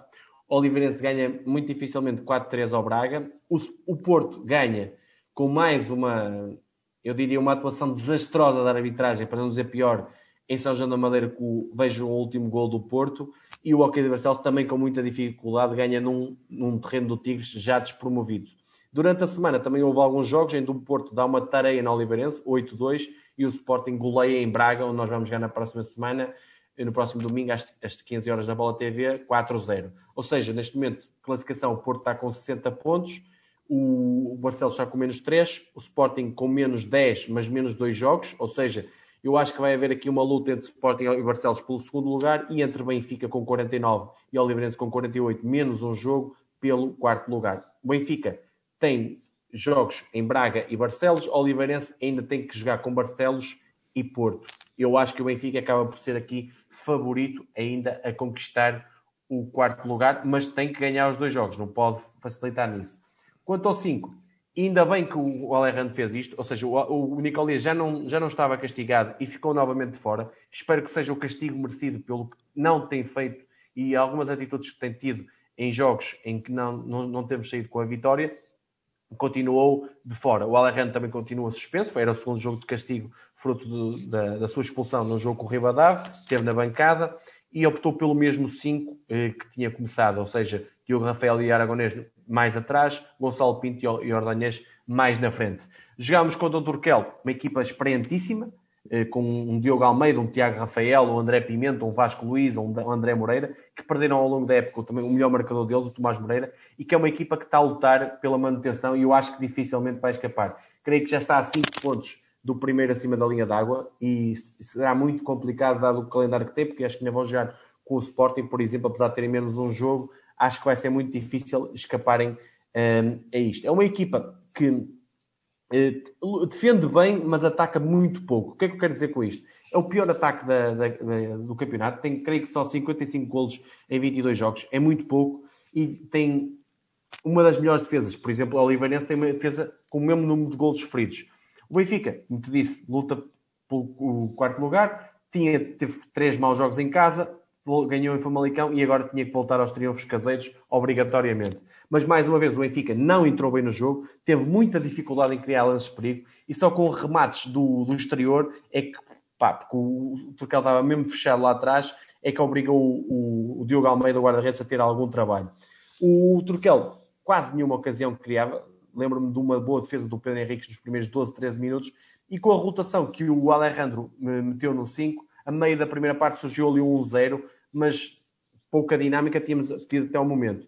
Eh, na sequência de um bom remate do Lucas pelo lado direito, o Diogo defende e na recarga o Rampulha abre o, ativo na, na luz. O Benfica continuava eh, nesse mesmo registro, melhorou ali um bocadinho após o golo e na, ali aos, a 6 minutos do intervalo surge o 2-0, lá está, efica, de uma forma eficaz, poucas oportunidades e mais golos do que tem acontecido, com o Vieirinha num, num livre a, a, dar atrás e o Lamas com uma esticada fortíssima, um golaço uh, no ângulo a fazer o 2-0. Uh, eh, a tal eficácia uh, muito diferente dos jogos anteriores. Até o intervalo, ainda cometemos ali alguns erros defensivos que não tinha acontecido até o momento e deixámos dois lances isolados do Turquel. O primeiro eles não concretizaram, o Pedro Henrique esteve bem, e no segundo o André Moreira acaba por reduzir a, a diferença a um minuto e pouco do intervalo, creio. Mas ainda assim, o Benfica, e, foi muito importante esse gol, que devolveu a vantagem dois golos o Walter dá a bola no Diogo Rafael, que de primeira faz um excelente golo e, um, e lá está. A confiança é logo outra, com 3-1 no marcador, do que um 2-1 do adversário. Hum, as faltas, creio que havia poucas faltas na altura, creio que 5-4 ou 6-4 era assim uma coisa. E na segunda parte vimos o Benfica um bocadinho melhor, mais desenvolto, parecia que tinha menos uma carga emocional nos jogadores e soltou-se mais. Portanto, um, um hockey mais coletivo e ali aos 7 minutos de jogo, o Edu Lamas, numa ação individual, dispara cruzado para o 4-1 e praticamente resolve ali um, a contenda quando o Diogo Almeida até saiu para encurtar o ângulo. Depois, o Turquel também arriscou um bocadinho mais, também já era hora, depois de sofrer o quarto golo, e o Benfica, uh, e o jogo entrou ali numa toada mais piscinas do Tocato lá, e falhamos um penalti, creio que a 12, 13 minutos do fim, e a 10 minutos do fim, o, um, o Edu Lamas manda mais uma bala daquelas dele uh, meio, do meio campo, que é desviada pelo Vieirinha para o 5 a 1 mais uma vez também aí a eficácia a vir ao de cima. O, o Turquel ainda reduziu por penalti pelo Vasco Luís, que é um jogador que tradicionalmente faz gols ao Benfica, e também na melhor fase, eh, os minutos finais foram a melhor fase do Benfica. Eu acho que aquele Benfica que vimos na fase final, que até não marcou, mas teve muito mais dinâmica, sabendo que a vitória não escapava, a tal pressão parece que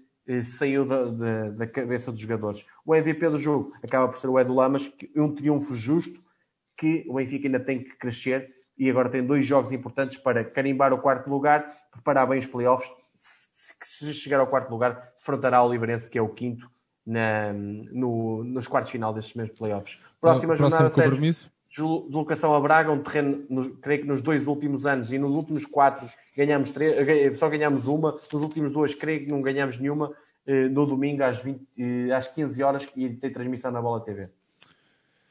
João, ok, empatismo masculino fechado. saltamos até à meia final do playoff do Campeonato Nacional de Voleibol no feminino. O Benfica a defrontar o AJM, o Futebol Clube do Porto. João, três jogos. Como é que queres fazer isto, João? Sérgio, eu, eu falo de cada um uh, tranquilamente. Então Olha. pronto, o primeiro perdemos por 3 sets a 0 no pavilhão uh, número 2 da Luz. 18-25, 19-25 e 19-25. Camila Augusto, Tainara, Débora, Neuza, Karina Sobreira, Camila Rodrigues e a Beatriz Pereira. Olha, Sérgio, vou ter que só mudar um bocadinho de local que estou a ficar sem bateria, pai. Tenho que pôr aqui bateria. só reparei agora. Deixa-me só mudar de local. Desculpem. Não faz mal, não faz em mal. Em direto, faz parte dos diretos. Não faz mal, João. Acho que a malta também vai ter que ligar a bateria. Não sei porquê. Tenho... Eu avisei. Peraí. Tenho cá para mim que a malta também vai ter que ligar a bateria. Mas não há problema. A malta espera um bocadinho. Pensei que tivesse aí a tua assistente operacional.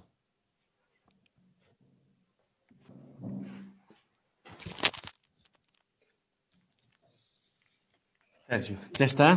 Sim, já está. Tens é que chegar, tens é que puxar a isso. Assim, estás mais bonito assim. Boa. Tá? Está mais bonito? Tá, tá. Chega para trás. Isso. Pronto, está bem assim? Tá. Olha, pronto, quanto a este jogo da, no feminino do voleibol, com esta, peço desculpa por esta interferência da bateria, mas isto é, é, é, é questão dos diretos. O voleibol. Já, já tivemos é... pior, está a fazer um ano, obrigado. Isso é verdade, isso é verdade. Olha, quanto a esta meia final contra o Porto, já se sabia que o Porto é o máximo candidato ao título. Eu sei bem que na primeira volta ganhámos 3-2 lá, mas o, um, o Porto é uma equipa que venceu a Supertaça no início da época e acabou a fase rolar com somente duas derrotas, que perdeu o nosso jogo e perdeu, creio que, o Clube K. O resto foi tudo limpa 3-1 e 3-0 e, e, teve um dissabor que as, que as motivou ainda mais, que foi a derrota na meia-final da Taça de Portugal contra o Sporting, que até o Leixões acabou por vencer o Sporting na final, mas essa derrota levou a que o Porto viesse mesmo de orgulho ferido, porque lhes custou o troféu, porque eles queriam limpar tudo. É uma, uma equipa fortíssima em todos os setores. Pá, eu digo-te aqui uma coisa, ao longo deste jogo 1, no jogo 2, jogo 3, eu sei que o Nuno Brites no final não quis dizer isto. Ou melhor, falou, mas não quis dar isto como desculpa. Estamos a falar de uma equipa profissional, com 12 jogadores profissionais, e uma equipa do Benfica que tem apenas 5 jogadores profissionais. O, o Porto teve uma lesão na zona 4 na Clarice Peixoto, meteu outra zona 4 chamada Carla Rueda, uma peruana, que eles contrataram agora. A Carla Rueda não deu, meteram a Yasmin no jogo 3, a terceira zona 4, ou seja, para se perceber a qualidade do plantel que estamos, o Benfica começou esta época com um objetivo, subir divisão. O segundo objetivo era a manutenção, era o top 8 e o que é que o Benfica concretizou? Chegou ao top 4. Entrou na luta pelo título, sabendo que era o outsider nisto. Quanto a este, ao primeiro jogo, jogado na luz, o Benfica começou. O jogo até começou equilibrado. O Benfica até ganhou alguma vantagem no primeiro set, 8-6. No entanto, na, na, principalmente nas, havia duas rotações de serviço que fizeram a diferença ao longo dos três jogos.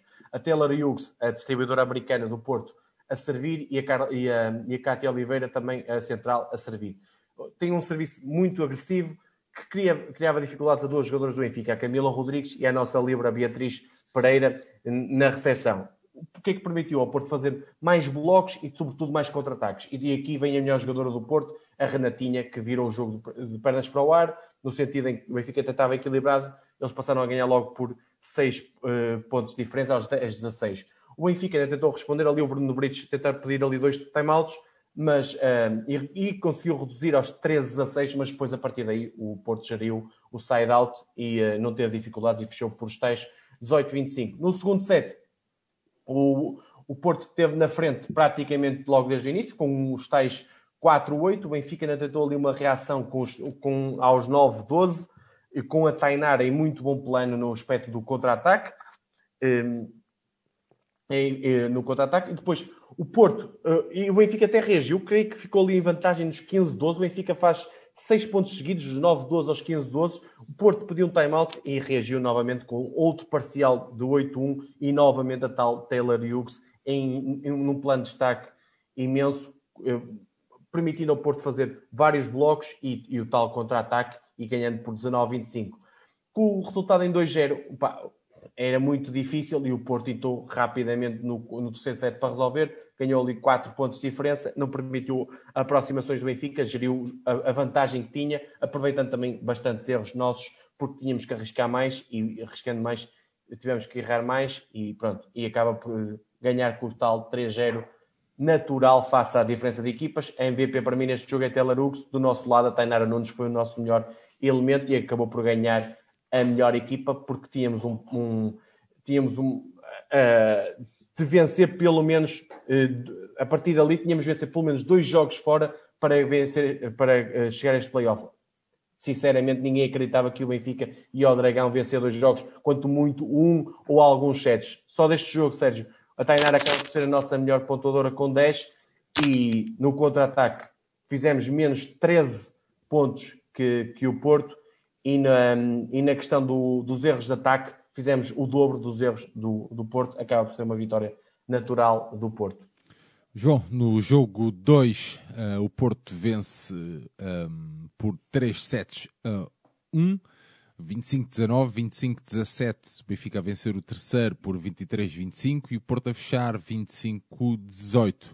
Já um jogo disputado no Dragão Arena. A Camila Augusto, Tainara Nunes, Daniela Ferreira, Neuza Neto, Karina Sobreira, Camila Rodrigues e Joana Guedes.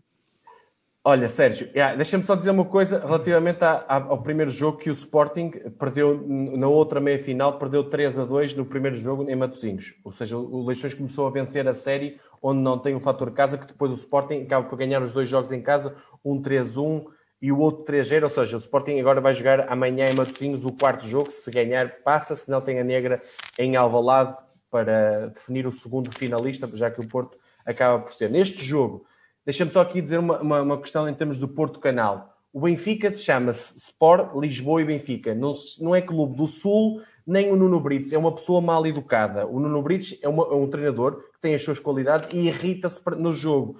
Não é por se irritar no jogo com uma decisão ou outra da arbitragem que é mal educado. Pá, e isto eu quero fazer referência porque até gosto dos comentários normalmente do Porto Canal, porque são comentários de pessoas que estão lá especialistas em cada modalidade e que explicam bem, muito bem o jogo. Pá, mas isto é muito baixo, é, é, muito baixo nível. São pessoas que não, não precisam disto para nada e somente na parte final, quando o Nuno Brites, creio que até nem foi falar ao Porto Canal, acabaram por dizer Sport Lisboa e Benfica, porque Clube do Sul, pá, não sei o que é que é isso, e isso é muito baixo e não tem, não tem assunto nenhum. Gostava de só dizer isto porque não gostei nisso. Se calhar pá, confundiram, João, Ginásio Clube do Sul é, epá, é muito baixo, não, não precisam disso porque epá, são melhor equipa, vão ganhar aquele jogo e isso nem, não é nada. Pronto. Então, em termos estamos a falar de voleibol, nem, nem estamos a meter o futebol misturado a isto, mas pronto, epá, é um assunto que eu queria só dar aqui esse destaque. A Clarice Peixoto, como eu te falei, a zona 4 lesionou-se no aquecimento e ainda tentou ali os primeiros pontos do lado do Porto, mas não conseguiu e foi substituída pela Cara Rueda, que depois é substituída no terceiro set quando o Benfica ganha pela tal Yasmin. E foi, o Benfica começou sempre com o seu set habitual, a, a Daniela Ferreira eh, como oposto, eh, Tainara e Camila como zonas 4, Neuza Karina como centrais e a Beatriz uh, a trocar com a Joana Guedes, na, na, na, uma na recepção e outra na defesa. O jogo, olha, foi realizado no Dragão Arena, uma boa medida do Porto. Acho que dá importância ao jogo e à sua equipa de voleibol feminino. Creio que foi a segunda vez que já tinham jogado com o Vila Condense. O Benfica entrava na quadra um bocadinho, e por isso eu acho que jogou melhor no Dragão do que no, na Luz, sem a tal pressão a pressão de jogar em casa, porque o favoritismo estava do outro lado e o jogo em si foi um bocadinho mais do mesmo. E até o treinador do Porto, que foi um bocadinho arrogante na maneira como geriu o jogo, porque substituiu ali duas, três jogadoras importantes no terceiro set, porque pensava que ia ser um 3-0 fácil. E o Benfica aí respondeu e muito bem. O jogo começa pá, muito melhor para o lado do Porto, a agressividade, a tal agressividade no serviço, a causar muita moça na nossa recepção, principalmente na, na nossa zona 4, na Camila, que é a pior receptora do nosso lado, e o, o bloco de, do Porto com a Luana Gomes e a Cátia Oliveira no, na, como centrais a fazer a diferença, e a tal Renatinha no tal contra-ataque a, a, virar o jogo. Ainda chegámos ali a tentar uh, reduzir distâncias nos, nos 10-9, depois o Porto com a tal Cátia Oliveira na tal rotação de serviço, que fez muita diferença, a passar para 14-10 e a partir daí até aos 25-19 foi normal, com naturalidade que o Porto venceu. O segundo parcial foi um bocadinho semelhante, equilíbrio até aos 8-6, O Benfica foi buscar o jogo aos 13, 12, mas depois, na parte final, tivemos muitos problemas, muito, muito erro de ataque, porque o, normalmente, como a recepção não sai bem, tivemos que arriscar mais para poder criar umas dificuldades e erramos mais, e depois o Porto acabou por vencer com 25-17. Quando, quando se pensava que esse hotel 3 era fácil e o Porto até relaxou, trocou de jogadores, especialmente ali duas, três, a Luana Gomes na zona central, que até meteu a Viviana Góes, o, o Porto entrou melhor, mas só que o Benfica reagiu imediatamente, colocou-se na frente do marcador e mesmo perante as aproximações do Porto, ali aos 17-9 e aos 20 igual, o Benfica reagiu bem e conseguiu, com muito orgulho e muita força, vencer com a Tainara em grande destaque no ataque a vencer com justiça 23-25. No quarto parcial, o Porto, apesar de termos entrado bem, o Porto eh, deixou de cometer tantos erros, aproveitou a sua maior qualidade e acaba por vencer 25-18 com o tal 3-1, em que, no jogo em que a Tainara, mais uma vez, é a nossa melhor pontuadora com 16 e do lado do Porto, os tais eh, 19 pontos da Renata Colombo, como a melhor elemento da, da AGM Futebol Clube do Porto, e para se perceber a diferença onde esteve, 8, 23 em erros de ataque. Ou seja, 8 erros de ataque do Porto, 23 nossos. E aí é muito difícil ganhar qualquer jogo. João, um, no terceiro jogo. O terceiro jogo foi, mais, foi diz, muito parecido diz, com aquilo. Diz, diz, diz, diz. Foi muito parecido com aquilo que aconteceu no, no jogo 2. Um, aí já começou a Yasmin do lado do Porto, na zona 4, o Benfica com a mesma equipa e o natural aconteceu. Ou seja, o Porto, depois de ganhar os primeiros dois jogos, queria resolver a meia final para ter mais tempo de preparar a final, porque vai ter mais dificuldades perante um Leixões ou um Sporting, como se viu na Taça de Portugal. O Benfica ainda tinha a intenção de levar o jogo, a eliminatória para a luz, aproveitando se calhar algum relaxe da equipa que era super favorita. No entanto, o Porto voltou a entrar eh, muito bem, eh, com o tal serviço mais agressivo e melhor colocado que o nosso a cometer menos erros e dominou muito do início ao fim o primeiro parcial, 25-17. O segundo, um bocadinho parecido, mas mais equilíbrio. Até houve ali uma margem mínima menos 21-20, que o depois, após o tempo perdido, e, e com uma jogadora também que entrou, a Tânia Oliveira, que é outra ao oposto, lá está, o, o, Porto pode recorrer ao banco, o Benfica mete uma Marisa Pardal, mete um, uma, uma Maria Jardim, mete uma Francisca Freitas, jogadores de 19, 20, 21 anos, são jogadoras ainda muito novas para este nível e o Porto joga com jogadores experientes, tem duas zonas, três zonas 4, quatro zonas 4, tem duas opostos que fazem a diferença e acabou por servir muito bem e fechar o parcial com 25-20. No terceiro parcial, o Porto até entrou muito bem, com 4-1, mas depois o Benfica respondeu rapidamente, chegou aos 4-4, o jogo teve ali muito equilibrado até aos 13-12, 13-13. O Porto aumenta ali um bocadinho a vantagem, nos 16-13 o Benfica responde, iguala e depois na fase final do set, mais uma vez a Tainara Nunes em grandíssimo nível, é uma jogadora do nível do Porto, aí estamos equilibrados com a Tainara do nosso lado e fecha com os tais 22-25. No quarto parcial, houve ali algum, o Porto tremeu um bocadinho, porque nós entramos com 4-0, só que, lá está, a inconsistência da nossa equipa é, revela-se assim, o Porto subiu o nível, conseguiu pé de tempo, subiu o nível e reage com 5 pontos seguidos, com mais uma sequência, creio que era da Telarux a servir, 5-4 e a partir daí eh, o Porto foi para a frente do marcador, teve ali 4, 5 pontos, conseguiu gerir até ao final com a tal Renatinha sempre em destaque, 25-20 e a tal esperada ida à final com um 3-0 em jogos.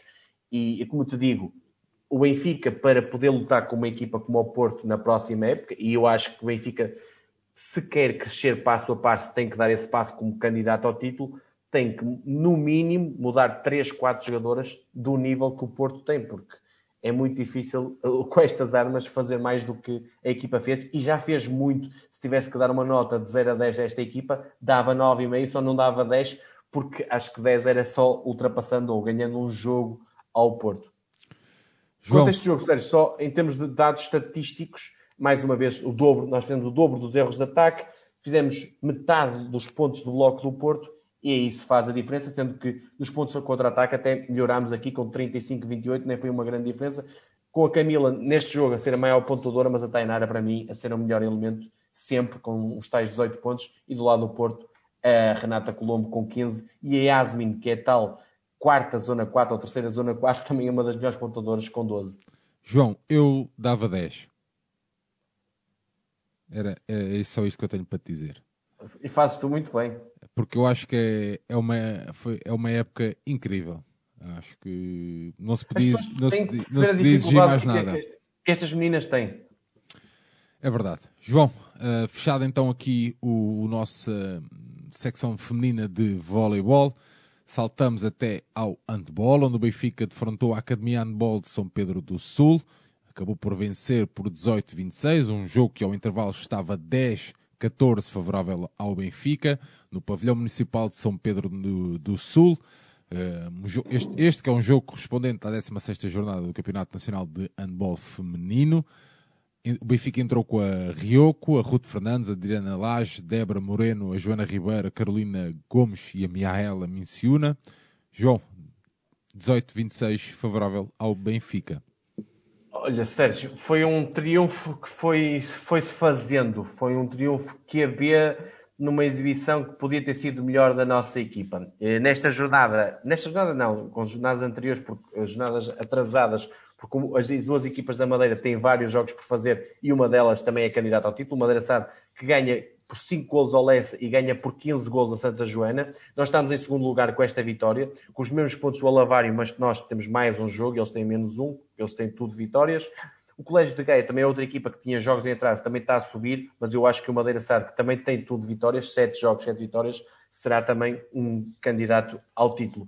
O Colégio de Gaia tem uma surpresa neste fim de semana que perdeu no Porto Salvo, creio para a Taça de Portugal, e está eliminado. Sendo que nós, em princípio, vamos jogar com o Alavário na, na próxima eliminatória. Falaste bem no set inicial, um habitual, é que neste caso foi a Joana Ribeiro a começar, já foi a Madalena Sapessoa noutros, noutros jogos, tem mudado apenas isso na central, o resto mantém-se o habitual. Do lado contrário, tínhamos uma equipa que subiu a estar na primeira divisão, eh, na Liguilha, ganhou o Passos Manuel e ao Santa Joana, é uma equipa que está no nono lugar da tabela classificativa, com três vitórias e seis, seis, e seis uh, derrotas, vai lutar pela manutenção. E o Benfica tinha aqui um jogo com clara obrigação de vencer na luta pelo título, porque já, já deu aqui, principalmente com o Maia Stars, onde empatou em casa, um, um erro que pode lhe custar caro. A equipa da casa, o Academia de Bol São Pedro do Sul, entrou bem melhor no jogo. A sua armada brasileira é muito boa, tem muito boa dinâmica e acabaram por ser eficazes, principalmente a, a Bruna Dias, que eu já falei aqui anteriormente, que é uma jogadora que o Benfica tem que estar em grande destaque, a tentar em evidência. A Érica Sequeira, a Tamara Santos, que jogou pouco, e, e eu não percebi porque é ela saiu, porque os 10 primeiros minutos foram muito bons, mas depois ela saiu, até ainda bem para o Benfica, mas é uma armada brasileira de muita qualidade, que criou muita moça na nossa defesa. Defesa essa que teve demasiado, teve dificuldades em entrar no jogo e também no ataque cometemos várias falhas técnicas, muitos remates precipitados, iam valendo apenas e só as ações da Miaela Michiuna, que faz dois golos logo a abrir, e, e o marcador, com 10 minutos, estava ali entre os 6-3, 6-4 para a Academia.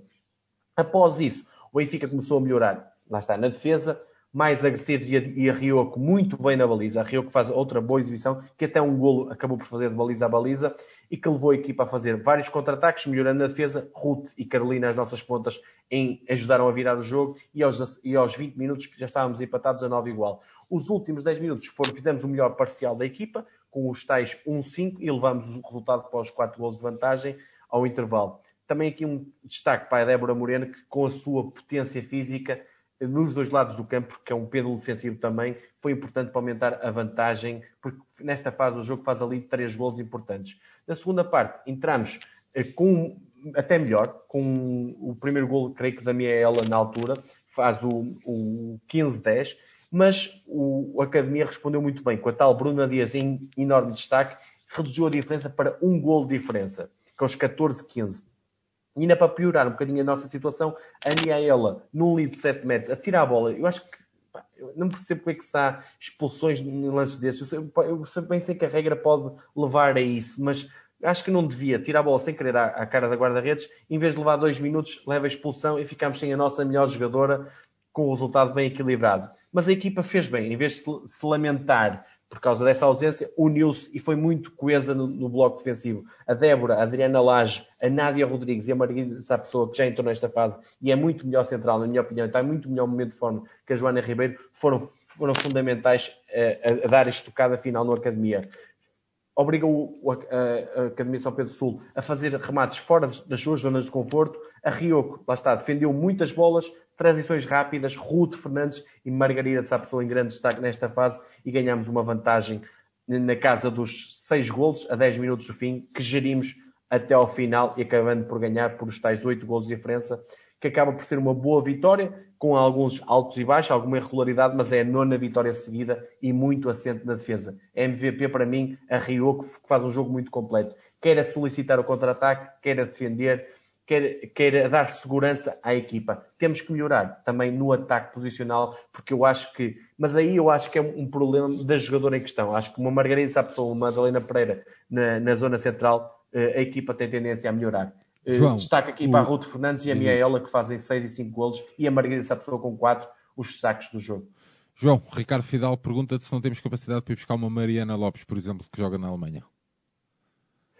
Temos capacidade, mas eu acho que mesmo aqui no plano nacional há duas, três jogadores que nós fomos buscar e ficamos com melhor, com melhor equipa. Sei que nos falta uma Patrícia Rodrigues, que é uma lateral direita, mão esquerda, que nos faz muita falta, mas eu não acho que é pela qualidade do plantel que o Benfica pode não ser candidato, pode não, ser, pode não ganhar o título. É mais porque o que se tira, o que a treinadora e o staff técnico que tirar o máximo dos, das jogadores. Não está a tirar o máximo, porque esta equipa, no seu máximo, para mim, é talvez a equipa mais forte do campeonato, se bem que com duas, três jogadores ainda mais de top, podia ser o, o, o claramente o líder uh, da classificação. Muito bem, João. Os próximos compromissos? O próximo compromisso, Sérgio, uh, são duas idas à Madeira, jornada dupla, sábado no Clube Sport de Madeira às 17 horas e no domingo a ida ah, é um jogo muito importante, é um jogo mais complicado, ao Madeira Sá no domingo às 15 horas. Relembrar que no dia 25 de Abril, às 18 horas, vamos ao terreno do Alavário, para a Taça de Portugal. Também é um jogo importantíssimo. Muito bem, João. Nota dada, avançando até a nossa equipa feminina de futsal, onde Benfica bateu e venceu, bateu, bateu o Nova Semente por 6-2, assinando assim a nona vitória na fase de apuramento campeão do Campeonato Nacional. Esta que era a nona jornada de, desta fase. No pavilhão número 2 da Luz, o 5 inicial do Benfica, com a Ana Catarina, a Janice, a Inês, a Fifó e a Sara. Ao intervalo, o Benfica vencia por 3 a 2. O resultado deixava antever um, um jogo uh, mais complicado do que a, a partida se podia prever. João, Benfica estão a vencer por 6 a 2. Olha, Sérgio, e foi mesmo esse o jogo mais complicado da época até o momento, na minha opinião. E já o, o Nova Semente, eh, nove jogos, nove vitórias, melhor ataque, creio que são 61 marcados e 10 sofridos. Numa jornada em que o Nuno Álvares foi ganhar dificilmente 5-4 aos lombos, e aqui deixa-me dizer uma nota: atenção a Dricas Adriana Mendes, jogadora do Lomos, é uma craque. O Benfica tem que estar atento. É daquelas jogadoras que não engana. O Vermoim ganhou 3-0 ao Leões Porto Salvo e o Santa Luzia também goleou o Ardeiros. Ou seja, estamos com esta vitória a, duas, a duas, dois triunfos do, do título. E na próxima jornada temos um Nuno Álvares e Santa Luzia, que são as equipas que estão a 9 pontos de nós. Por isso, se calhar nem, nem precisamos de dois triunfos. Estamos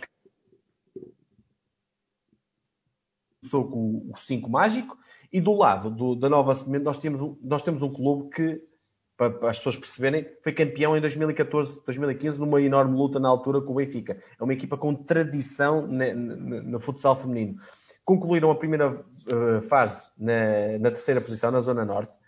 Estava tá, a ser um bocadinho de desilusão e a entrada na fase final também foi uma desilusão. Perderam nos Lombos, empataram no Vermoim, perderam em casa com Santa Luzia e, perderam connosco 6 a 1. Se calhar num jogo que até nem foi muito fácil para o Benfica, teve ali uma, alguma irregularidade, mas o Benfica acabou por ganhar bem. Porto Salvo ganharam no Náveres num resultado surpreendente, porque o Nuno estava em segundo lugar na altura, e ganharam em casa ao Vermoim, tendo um empate com o Arneiros em casa. Ou seja, estavam ali no quinto lugar, creio, igualdade com, com os Lombos.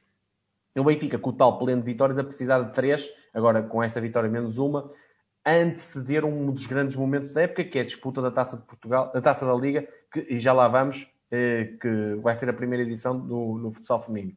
O jogo, para mim, como te disse, foi o mais complicado até o momento da época. E muito mérito aqui, não só de mérito do Benfica, que teve algum, porque eu acho que nós fomos um bocadinho surpresos. Eh, apanhados de surpresa pela atitude do Nova Semente, mas também mérito da Nova Semente, porque a forma como entrou na luz, eh, não, eu também não estava tão à espera, ou seja, quis, quis pressionar em cima, quis jogar no campo todo, ao contrário do que fez em casa, quis ter bola, algo que a nossa equipa não está muito habituada a ver pela frente, principalmente no nosso terreno. Mas também, atenção, eu, eu aqui falei que para a qualidade que o plantel da Nova Semente tem, a posição que, que ocupa na tabela não está condizente. É uma equipa que, só para se perceber, tem uma Júnior, tem uma Cátia Silva, tem uma Lídia Forte esteve em Itália, tem uma Bianca Costa, que é uma jogadora excelente, tem uma Débora Queiroz no banco, uma jogadora que veio do Sporting, tem, tem uma Suca que já está pronto, no outro patamar da carreira, mas é uma jogadora de boa qualidade, é uma equipa que tem mais eh, potencial do que aquilo que vinha demonstrando.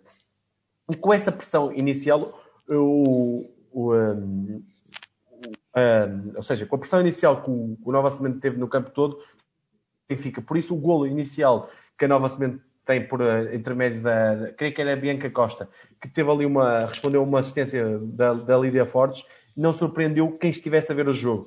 O Benfica tinha criado muito pouco perigo até ali.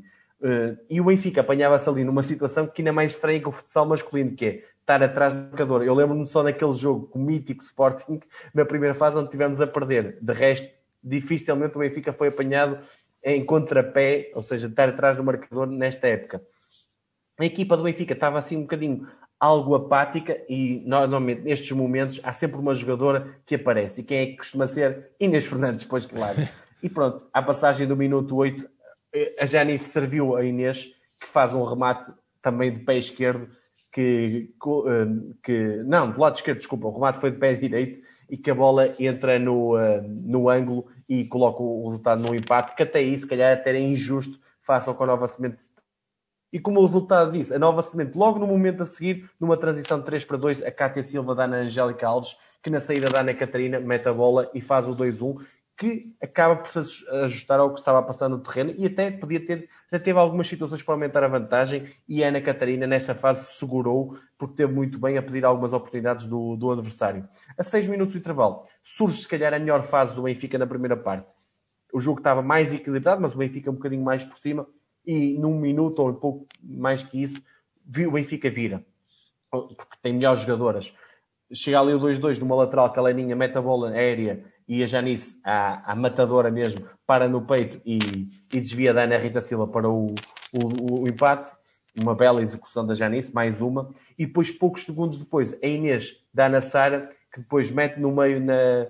Uh, mete na Leninha na ala, desculpa, e depois que a Leninha perante a guarda-redes adversária desvia a bola e que acho que foi a Bianca Costa que faz, Bianca, acaba, faz, faz autogol. E pela primeira vez no jogo o Benfica estava na frente coisa estranha, porque normalmente esta equipa é aos 5 minutos está 3-0, é aquilo que nós vemos, e destacar aqui a entrada da Leninha em jogo que mudou. É, a Sara Ferreira 2.0, como eu costumo dizer, mudou o jogo e levou a equipa para o, para o descanso a vencer, algo que não se ajustava face ao que estava a passar. Se calhar o empate acabaria por ser mais justo, dados os primeiros 20 minutos. No reatar do jogo, o Benfica já foi mais Benfica, ou seja, parecia eh, acordar um bocadinho, concentraram-se mais e logo na bola de saída a Janice recebe na posição de pivô, dado calcanhar na Raquel, que assiste a FIFA numa bela jogada coletiva e esta dentro da área faz um remate de baixo para cima, como se costuma dizer que é bem feito no futsal, e faz o, o 4-2.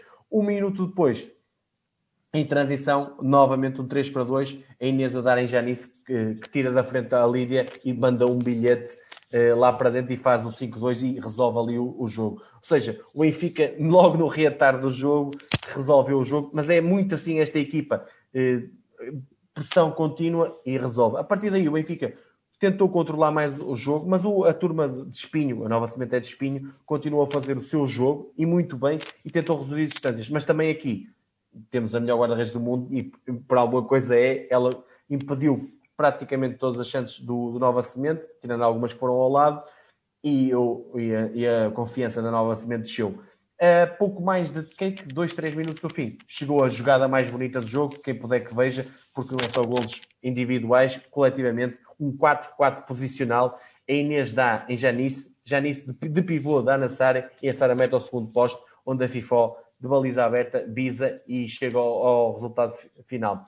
A nova semente, nos últimos 8, 9 minutos de jogo, já em 4-2 no marcador, 4 ou 5-2 no marcador, apostou no 5 para 4 e foi uma das poucas equipas que eu vi até hoje no futsal feminino a criar muito perigo. Faz muito bem o 5 para 4, é destacar isso e que complicou muito a nossa tarefa. E esta vitória é muito valorizada, é muito suada e muito valorizada pelo que a Nova Semente fez, e assim dá mais gosto de ver um jogo de, de futsal feminino. E agora faltam 6 pontos para o Tetra, e para mim é MVP do jogo é já nisso, só que agora, desculpa, eu disse 6 pontos para o Tetra, agora é vencer a Taça da Liga, que a primeira edição da prova tem que ser nossa. Por falar nisso, sexta-feira, creio que é sábado, às 13h30, Benfica Santa Luzia, Canal 11. Se passarmos, jogamos a final com o vencedor do Nuno Álvares, Quinta dos Lombos, às 13h45 no Canal 11. Também ensines, tal como a uh, masculina. No o próximo domingo, jogo no do domingo, campeonato. No domingo.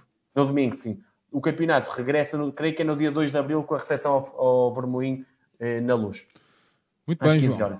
Muito bem, João. Temos dois jogos, vamos deixar um grande jogo para o final. Um, não desvalorizando os outros, claro, mas um dos claro. jogos, um, do, um, dos grandes jogos deste fim de semana. Uh, avançando então para a nossa equipa feminina de Hockey Patins, que defrontou o Infante Sagres no pavilhão Fidelidade, um jogo correspondente à sétima jornada da segunda fase do Campeonato Nacional de Hockey Patins, lá está. Uh, João, Benfica a vencer por 6 a 1, um jogo que ao intervalo estava 2-0. Entrou a Maria Vieira, a Beatriz Figueiredo, a Inês Severino, a Marlene e a Catarina Pedro. Olha, sinceramente, Sérgio, quando do que vi do Infante Sagres, achava que era a pior equipa desta, desta fase final e gostei muito da atitude que fez. Lá está, mais uma equipa como a Nova Semente, noutro nível, que valorizou muito o que, no, que nós fizemos.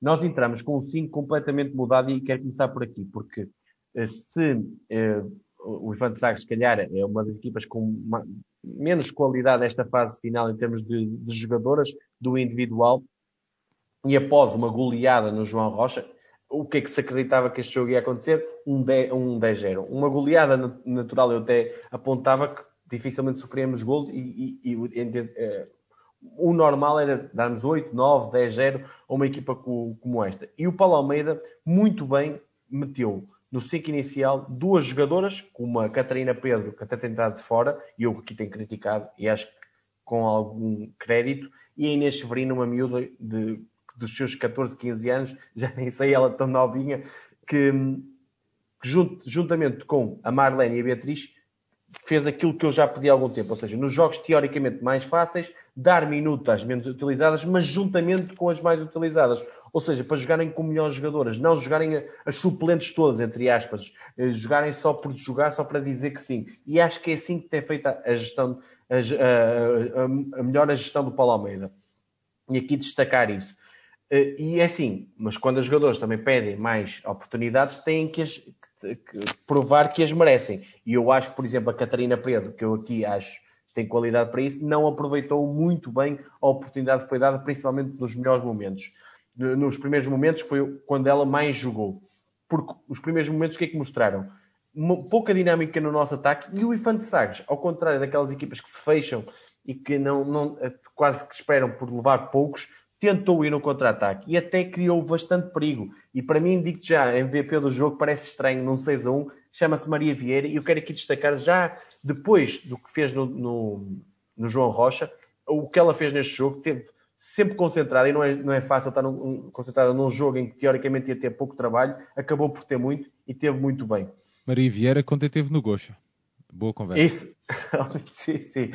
Um, o Benfica só abriu o ativo no, tal com a pouca dinâmica coletiva que estava a ter por uma jogada individual e de quem mais poderia ser Marlene de Souza. Uma jogada, uma bola cruzada e bem colocada que abriu o ativo eh, no, no, jogo. E já antes desse, desse lance, o Infante Sagres teve uma grande penalidade a favor que a Maria Vieira defendeu e muito bem. Após o gol, o Benfica começou a fazer as primeiras rotações e entraram algumas das melhores jogadoras, a Maria Suíra Silva, a Flor Felamini e o Benfica normalmente começou a criar mais perigo. A guarda-redes do Infante Sagres, creio que era a Inês Moreira, defendeu muito bem, pá, gostei mesmo muito, evitou o golo em várias ocasiões e o Fantasagres não deixou de tentar contra-ataque. A 7 minutos do intervalo surgiu o 2-0 numa esticada do meio campo da Augustina Fernandes, que a guarda-redes pareceu-me não viu a bola, com tanta gente pela frente e acabou por ir o resultado assim para o intervalo. Ainda tivemos uma grande penalidade que a Inês Severino não concretizou, mas isto 2-0 mostrava bem as dificuldades que o Benfica sentiu, dada a boa réplica do Infante Sagres. Na entrada novamente para o ringue, eh, o Benfica quis resolver perante um adversário que já estava desgastado porque tem pouca rotação, o jogo o mais rapidamente possível com a sua melhor equipa. O adversário também não tinha pernas e pouco mais de um minuto jogados. A Marlene, em jogada individual, rodou dentro da área e meteu na Flor, que faz o 3-0. Passado um, dois minutos, a Maria Sofia Silva, em jogada individual, que está a melhorar bastante, já aqui falei na semana passada, faz o 4-0 e resolve praticamente o jogo. Paulo Almeida acabou por fazer também após isso, uh, uh, novamente uma rotação. O Infante Sagres a tentar, tentar chegar ao seu gol de honra e a meio da segunda parte ainda surgiu, surgiram dois gols do Benfica num minuto, rapidamente.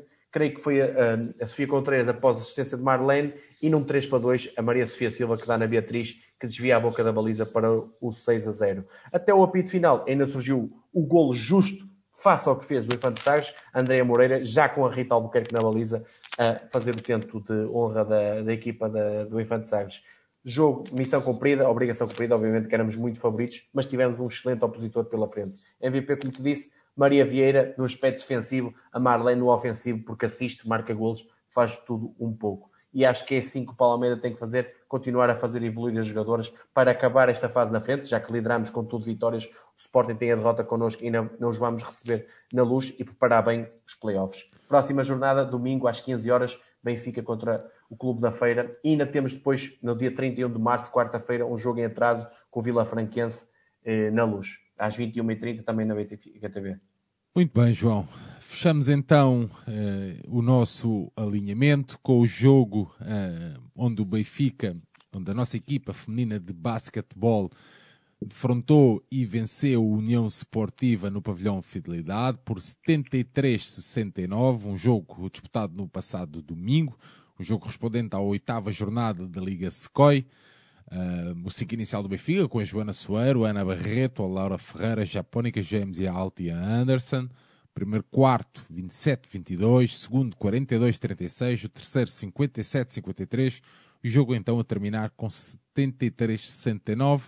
Japónica a fazer 21 pontos. Marta Martins, 15. Altia, 12. Joana Soeiro, 10. Laura Ferreira, 9.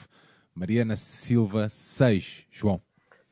Olha, Sérgio, isto é um triunfo chamado agridoce, porque o Benfica, para chegar ao primeiro lugar, tinha que ganhar por mais de 7 pontos de vantagem, porque tinha perdido por 7 nos Açores e só com mais 7 pontos é que podia chegar ao primeiro lugar, porque agora está dependente do Sportiva, está com o mesmo número de pontos que o Sportiva tem um, um em vagos. O Benfica teve lá, mas eu não acredito muito e por isso eu acho que vamos ficar no segundo lugar, com o Sportiva em primeiro. Também tivemos uma surpresa, que foi a derrota do Vitória eh, contra o Cabo Madeira. Eles ganharam o que é luz, mas depois perderam com o Cabo Madeira. E, portanto, o Benfica assegurou o segundo lugar. Creio que vai haver ali uma luta. Uma luta não, o Vitória vai ficar em terceiro e vai haver uma luta entre Lombes e Gdessa pelo quarto lugar. O Cabo será naturalmente o sexto, o Vagos o sétimo e o Guifões em oitavo. A definição dos playoffs será mais ou menos esta. Quanto a este jogo, foi mais um hino ao basquetebol, já tínhamos tido um na Taça de Portugal, tivemos outro. Sportiva é, claro, candidato ao título. Para mim, eu, nós, e Benfica, eh, nós Benfica, Benfica e Sportiva são as duas melhores equipas do campeonato. Não é por acaso que estão em primeiro e segundo. O Sportiva é uma equipa que ganhou três dos últimos uh, cinco campeonatos. Tem apenas três derrotas, perderam com o Gdessa, sempre fora de casa, Vitória e o Lombos, e agora perderam com, com o Benfica na, na quarta derrota.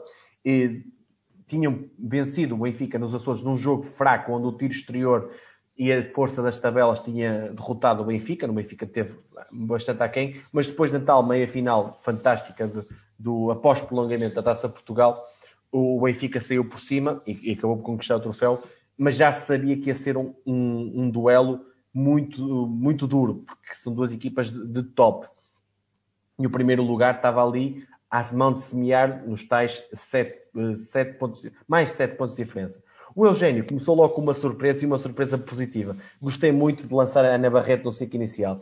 E eu percebi porquê. Porque era para encaixar na dupla americana de, do, do Sportiva. Uh, dada a altura da Ana Barreto e dada a questão física, eu acho que encaixava. E dada a fraca forma que a Mariana Carvalho está a ter, percebi a opção. Agora, acabou por não ser muito feliz porque a Ana Barreto teve um bocadinho aquém daquilo tinha, mas foi um excelente ensinamento para ela e acredito que sai mais jogadora deste jogo e da titularidade que lhe dá e a confiança que lhe transmite até para outros momentos. O jogo foi muito semelhante àquele que tivemos na Taça Portugal. Nós começamos fortíssimos do ponto de vista ofensivo. A Japónica, principalmente nas entradas para o sexto, com, o seu poder físico, é um bicho, faz nove pontos. E a Joana Soeiro, no, tiro exterior, nos três pontos, eh, com dois triplos logo a abrir, com os tais seis pontos. E do, também ajudar a isso a classe de uma jogadora que não dá nas vistas, mas é, é um relógio, chamada Laura Ferreira. Pá, eu adoro este tipo de jogadores a aproveitar todas as vantagens que tem sobre a, sobre a sua defensora e aos 5 minutos já tínhamos 16 pontos marcados. Creio que estava 16-9. Mas do lado contrário tinhas uma equipa pá, que vive muito do tiro exterior. É um bocadinho, parecendo, pegando esta comparação, o Benfica do masculino. É muito tiro, tiro, tiro. Muito melhor liderado, não, não está em causa isso. E tem uma jogadora que é Raquel Laneiro, que foi agora à seleção, que nesta, nesta fase do jogo faz logo três triplos. E o jogo ali equilibrou-se. Um jogo de uma qualidade e o jogo estava 27-22 do final do primeiro período e dizes assim: as equipas não defenderam. Não, defenderam. Só que as equipas, o ataque sobrepôs à defesa, ou seja, aproveitaram bem as vantagens que tinham. E mesmo a Gabriela de Paula, a brasileira, teve muito bem a carregar perto do sexto, porque é uma jogadora também dura no 1 para 1. No segundo quarto, aconteceu um bocadinho mais natural. A eficácia das duas equipas estava elevadíssima, baixou para números mais normais, mas o jogo não baixou de intensidade nem de qualidade. As duas equipas continuaram a defender bem, até melhor nesta fase, e do lado do Benfica apareceram eh, quer a Alti Anderson, quer a Marta Martins, que foi uma mais-valia neste jogo, está a fazer uma época fabulosa.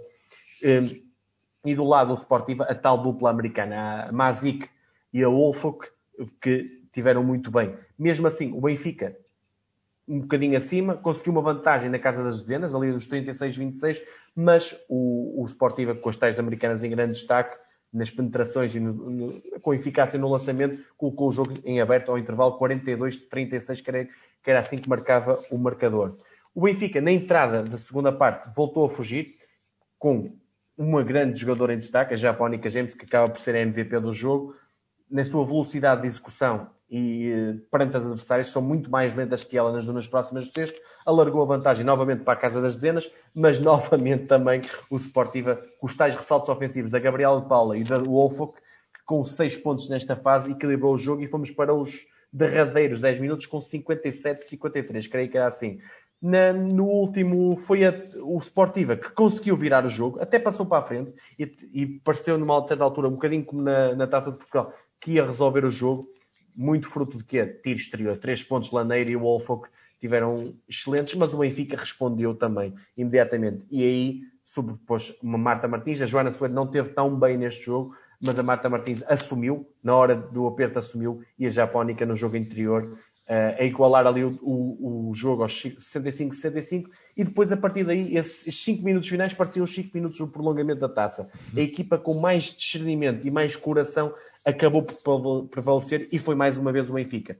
As equipas estavam muito desgastadas, pá, porque o Benfica vem numa sequência de jogos incrível, jogos duríssimos, tal como o Sportiva, acabou por o Sportiva cometer mais turnovers, fazer mais lançamentos sem nexo, porque abusou do tiro exterior, e o Benfica passou para a frente do marcador, acabando por ganhar, mas não com a, com a vantagem que, que, queria. E acabou por ter esse sentimento agridoce, mas num excelente espetáculo de basquetebol, onde a Japónica foi a, a melhor marcadora, melhor marcadora, a MVP do jogo com 21 pontos, 11 ressaltos e 5 ofensivos. É muito forte na luta das tabelas, com a, a Marta Martins com 15 pontos, 3 assistências. E a Alti Anderson com 12 pontos, 6 ressaltos também a jogar muito bem. Se tu olhas para os números da Laura, vês 9 pontos, 7 ressaltos, 4 assistências, 3 em 5. Ela nem força muito no lançamento de campo. É uma jogadora que sabe o seu papel dentro da equipa. Do lado contrário, as americanas. A Wolfa, principalmente com 18 pontos, a Raquel Laneiro com 17 e também a Gabriela de Paula na luta dos ressaltos com 14 pontos e 7 ressaltos e a, e a Mazik, a outra americana, com 11 pontos e ressaltos, com, que tem um ciclo inicial muito forte. Agora temos que esperar por uma, um desaire do, do Sportivo em Vagos, não acredito, mas temos é que focar nos nossos jogos. Próxima jornada, Sérgio, deslocação a Guimarães, sábado às 15 horas, da na TV, um jogo sempre complicado com o terceiro classificado, onde eu acho que é uma equipa que encaixa bem connosco, mas no seu terreno é mais forte, e já provou isso, por exemplo, contra a Sportivo, onde deram, creio que 10, 12 pontos de avanço, e no dia seguinte, eh, o jogo com o Galitos, para fechar esta fase, eh, às 15 horas, no, em Aveiro, também com transmissão na, na FPB TV. João, uh, todos os jogos cumpridos, sei que nas notas finais temos mais uma hora de programa, é isso? É, não, Sérgio, mas foram duas. 16 jogos em duas horinhas, está tá bem. Tá muito bom, João. Temos rugby, temos ciclismo, temos muita coisa, é isso? Temos. É, Sérgio, é assim, notas finais, eu gosto sempre de falar disto. Rugby feminino, tivemos a meia final do Campeonato Nacional nesta, neste fim de semana. Ganhámos com muita dificuldade a Agrária de Coimbra, um, uma equipa tradicional no, no rugby feminino, e vamos jogar a, a, final no próximo fim de semana, creio que no domingo, nas Calas de Rainha contra o Sporting. O Sporting é claramente favorito. Para mim, dada a equipa que tem, o Sporting é, é favorito, mas vamos dar tudo, não tenho a mínima dúvida. No rugby masculino, perdemos com o Cascais 36-16. Acho que um resultado demasiado pesado. Passa aquilo que eu esperava, apesar de esperar a derrota, com 6-2 em ensaios.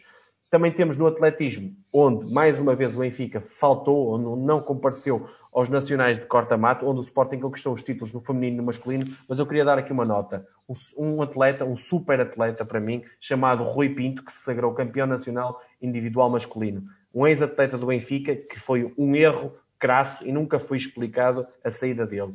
Quanto ao, ao tema final, o ciclismo, mais uma vez, o grande, o enorme João Almeida a ser um destaque por esse mundo fora, por essa Europa fora, agora na volta à Catalunha, onde hoje eh, ficou em terceiro no contra-relógio, é o novo líder da geral. Terá amanhã uma etapa de montanha pela frente, numa, numa volta cheia de montanha. Será muito difícil, mas já provou no terreno Adriático, já provou no, no, na volta dos Emirados, que está no topo, está sempre com os melhores e vamos ver ele num grande nível no Giro de Itália mais uma vez e teremos sempre muito que falar sobre o João Almeida.